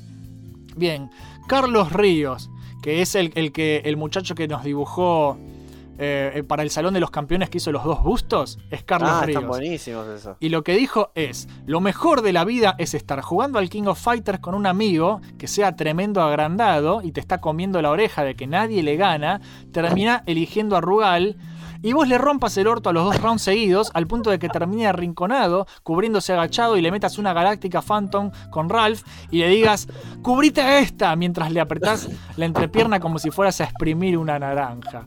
No sé si sirve, pero me trajo ese recuerdo. Buenísimo, esa es una muy buena forma, boludo. Sí, boludo. El agradable recuerdo. Y sí, boludo. es más, ese es el equivalente a lo que dijo Conan, pero en versión videojuego. Claro, exactamente. Es como Cago te agrandás, toma. Mioti Mioto dice: Oh, Lo mejor en la vida es vivir cada momento, alegrándote por las, positivo que sos, las cosas simples que tenés y te pasan y rodearte de gente que te hace feliz y te alegra el día. Obviamente existen cosas, pero son más materialistas y prefiero verlo desde un punto diogenético siglo XXI que no necesita este tipo de cosas y desconectarse de las redes cada tanto hace bien y te das cuenta que no es tan importante como intentar conectar con aquello que te hace feliz, que puede desde estar con tu pareja hasta estar practicando programación y piano hasta las 3 de la mañana. Pero todos sabemos que lo más importante es hacerse la paja, viejo. Nada le Ah. gana a darle un masaje al mono peludo, dice Mioto. O sea, arruinó, arruinó un comentario que venía más o menos. ¿Sabes qué, Mioto? Deja de decir tantas pelotudeces porque no todos estamos tan mal de la cabeza como vos. Así que Eh, lo hizo a propósito. esas cosas tan personales, guardatelas para vos. Lo hizo a propósito. Además lo dijo, dijo darle un masaje al mono peludo. Es un asco. o sea, nunca, nunca había escuchado esta descripción. No, no, no, no, lo, no lo invitemos más a jugar algo, boludo, porque la verdad que da asco, boludo. ya. Si tu pito es un mono peludo, tenés un problema. O sea, que es, que es la cola de Goku. O sea, no, no quiero ni pensarlo. No quiero crearme una imagen mental. Bueno, pasemos al siguiente comentario. Juan Ignacio Barbagallo dice que los juegos de Macmillan y de From Software y también mis hijas a veces. Porque le causan mucho quilombo. Pobre Juancito. Rivero Gastón dice comer, masturbarse, dibujar y viciar. En ese orden. Ok. Robert Nori dice salud, dinero, amor, sexo, drogas y rock and roll. No puedo elegir una, aguante todo. Bueno, Sí. está bien. Robert Nolly también compartió un, un video de Ricky Martin cantando Living la vida loca. Está loco. A ver, Literalmente. John Senpai, esta es una que vos te va a gustar. John Senpai dice, que es otro del club de los pelados poderosos, dice, lo mejor de la vida son las chicas de anime. Ah. Desde sus comportamientos políticamente incorrectos para los snowflakes occidentales, hasta dibujarlas y jugar todos los videojuegos en donde aparezcan ellas o personajes que posean una estética similar. Chicas de Oh. anime son los mejores personajes de videojuegos, ideales para gente súper heterosexual. Basta de cosas gay como manejar a musculosos sudorosos sin camisa. Em, No estoy del todo de acuerdo. Yo tampoco, pero la verdad que. Es un comentario ¿Sabes curioso. qué es inclusive mejor que chicas anime? ¿Qué?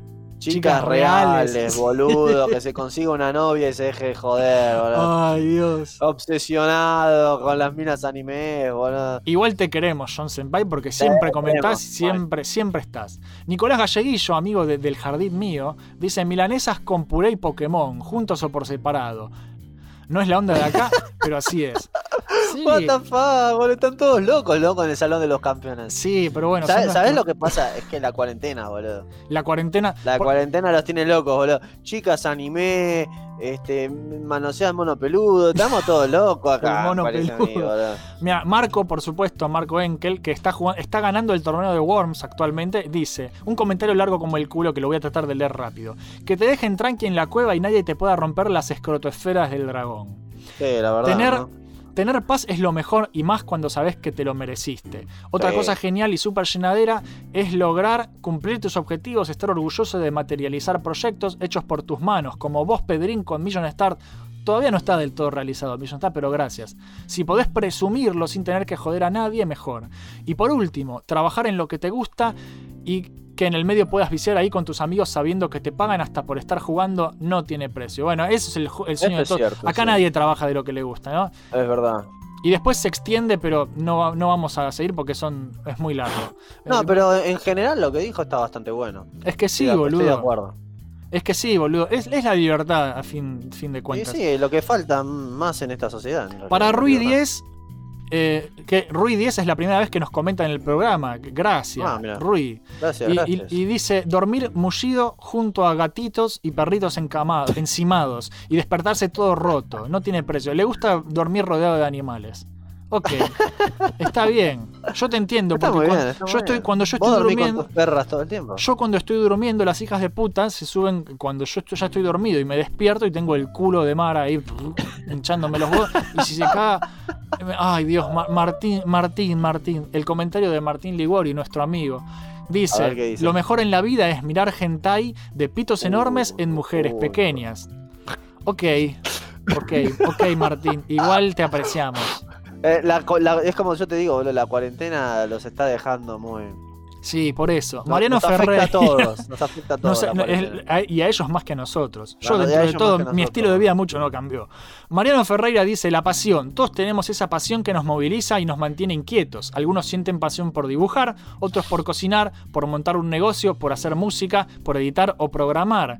Es la pasión la que nos mantiene vivos y con ganas de hacer y salir adelante. Si no le damos bola y, nos y no hacemos esa actividad que tanto disfrutamos y que por alguna razón no la podemos ignorar, somos infelices. Mm. La pasión es la señal que nos dice eso que vinimos a darle al mundo, nuestra tarea en este lugar de mierda. Tenemos que darle algo al mundo, tenemos que darle algo a las personas antes de irnos y si por alguna razón no sabes cuál es tu tarea en esta vida, simplemente preguntarte qué es lo que más te apasiona. La persona que no siente pasión está muerta por dentro. Sí, sí, es eso, es lo que te hace sentir que, que exist- que existís para algo, que es lo que voy a decir yo. Bruno Tarquini dice, creo que una vez que uno lo ha experimentado no tiene precio poder vivir con un sentido de propósito. Exactamente, lo que estoy diciendo yo. Eh, lo que gatilla y a la vez le da sentido a todos tus esfuerzos. ¿Sí? Soy Bruno Tarquini de Urquiza y está buena la radio, sigan así. Bueno. Bueno, gracias. Emiliano, eh, Shingo, Emiliano Arcángelo es Shingo, dice aplastar a tus enemigos, verlos destrozados y oír el lamento de sus mujeres, como Conan. Se caga de risa. Y después dice, lo mejor en la vida es sentirse completo, jodiendo lo menos posible al resto del mundo. Hacer que las cosas Mm. salgan bien sin, eh, para donde vayas y, y que nadie te tenga rencor o bronca. Es difícil, pero siempre se puede hacer el intento. Bueno, eso es jodido porque alguien verdad. siempre, como nuestro hater, que seguro ya nos puso un negativo antes de que Sí, salga siquiera, eso se pasa así.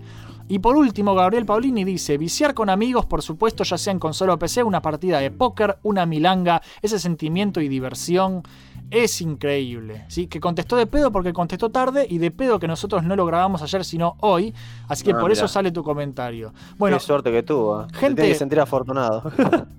para mí, eh, personalmente, lo mejor en la vida es sentirme útil. ¿sí? Sentirme útil, que no existo al pedo, que algo que le dé sentido a mi vida. ¿sí?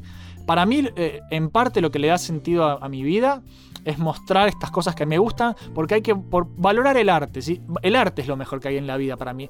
Y, la máxima expresión artística que, que existe son los videojuegos, porque son eh, es el rejunte de todas las artes, como el cine en su momento, pero interactivo. Es verdad, ¿sí? es cierto. Por eso me da bronca también cuando se vuelven tan comerciales las cosas. Cuando les importa más la plata que la expresión artística en- entre sí, ¿sí? Por Porque eso- siempre la- esa codicia es lo que arruina todo siempre. Sí, boludo. Y por eso también la búsqueda del hiperrealismo en los gráficos, por ejemplo, es la muerte de la expresión artística, porque podés Totalmente. hacer unos diseños tan lindos eh, y no, haces eh, música genérica, eh, arte Ah. hiperrealista. Oh, se ve igual que en la vida real. Pero para eso tengo la puta vida real, estúpido. No, tenemos, tenemos que remarcar e- eso que dijiste. El hiperrealismo es la muerte de la expresión artística. Es que Está lo es, boludo. Es que lo es.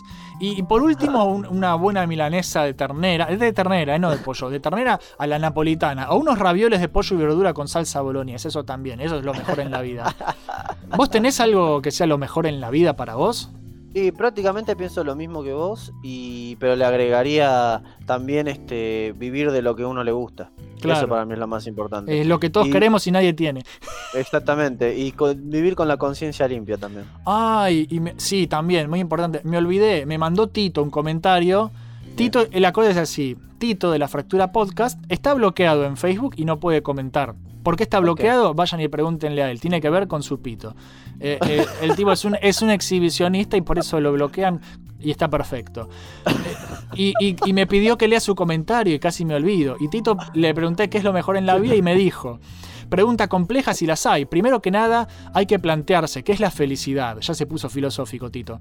En mi opinión, son esos pequeños lapsos de tiempo que nos hacen sonreír de forma genuina, ver a mi gata correr y jugar feliz, ver a mi pareja riendo, saber que a mi hermana le fue bien en algo que logró, que es un logro. Para mí un logro es levantarse cada día y sonreír por lo que tenés alrededor, no solo lo material, eso es secundario para mí. Eso es secundario para el que tiene cosas lindas materiales. Eh, Para los pobres no es lindo, boludo.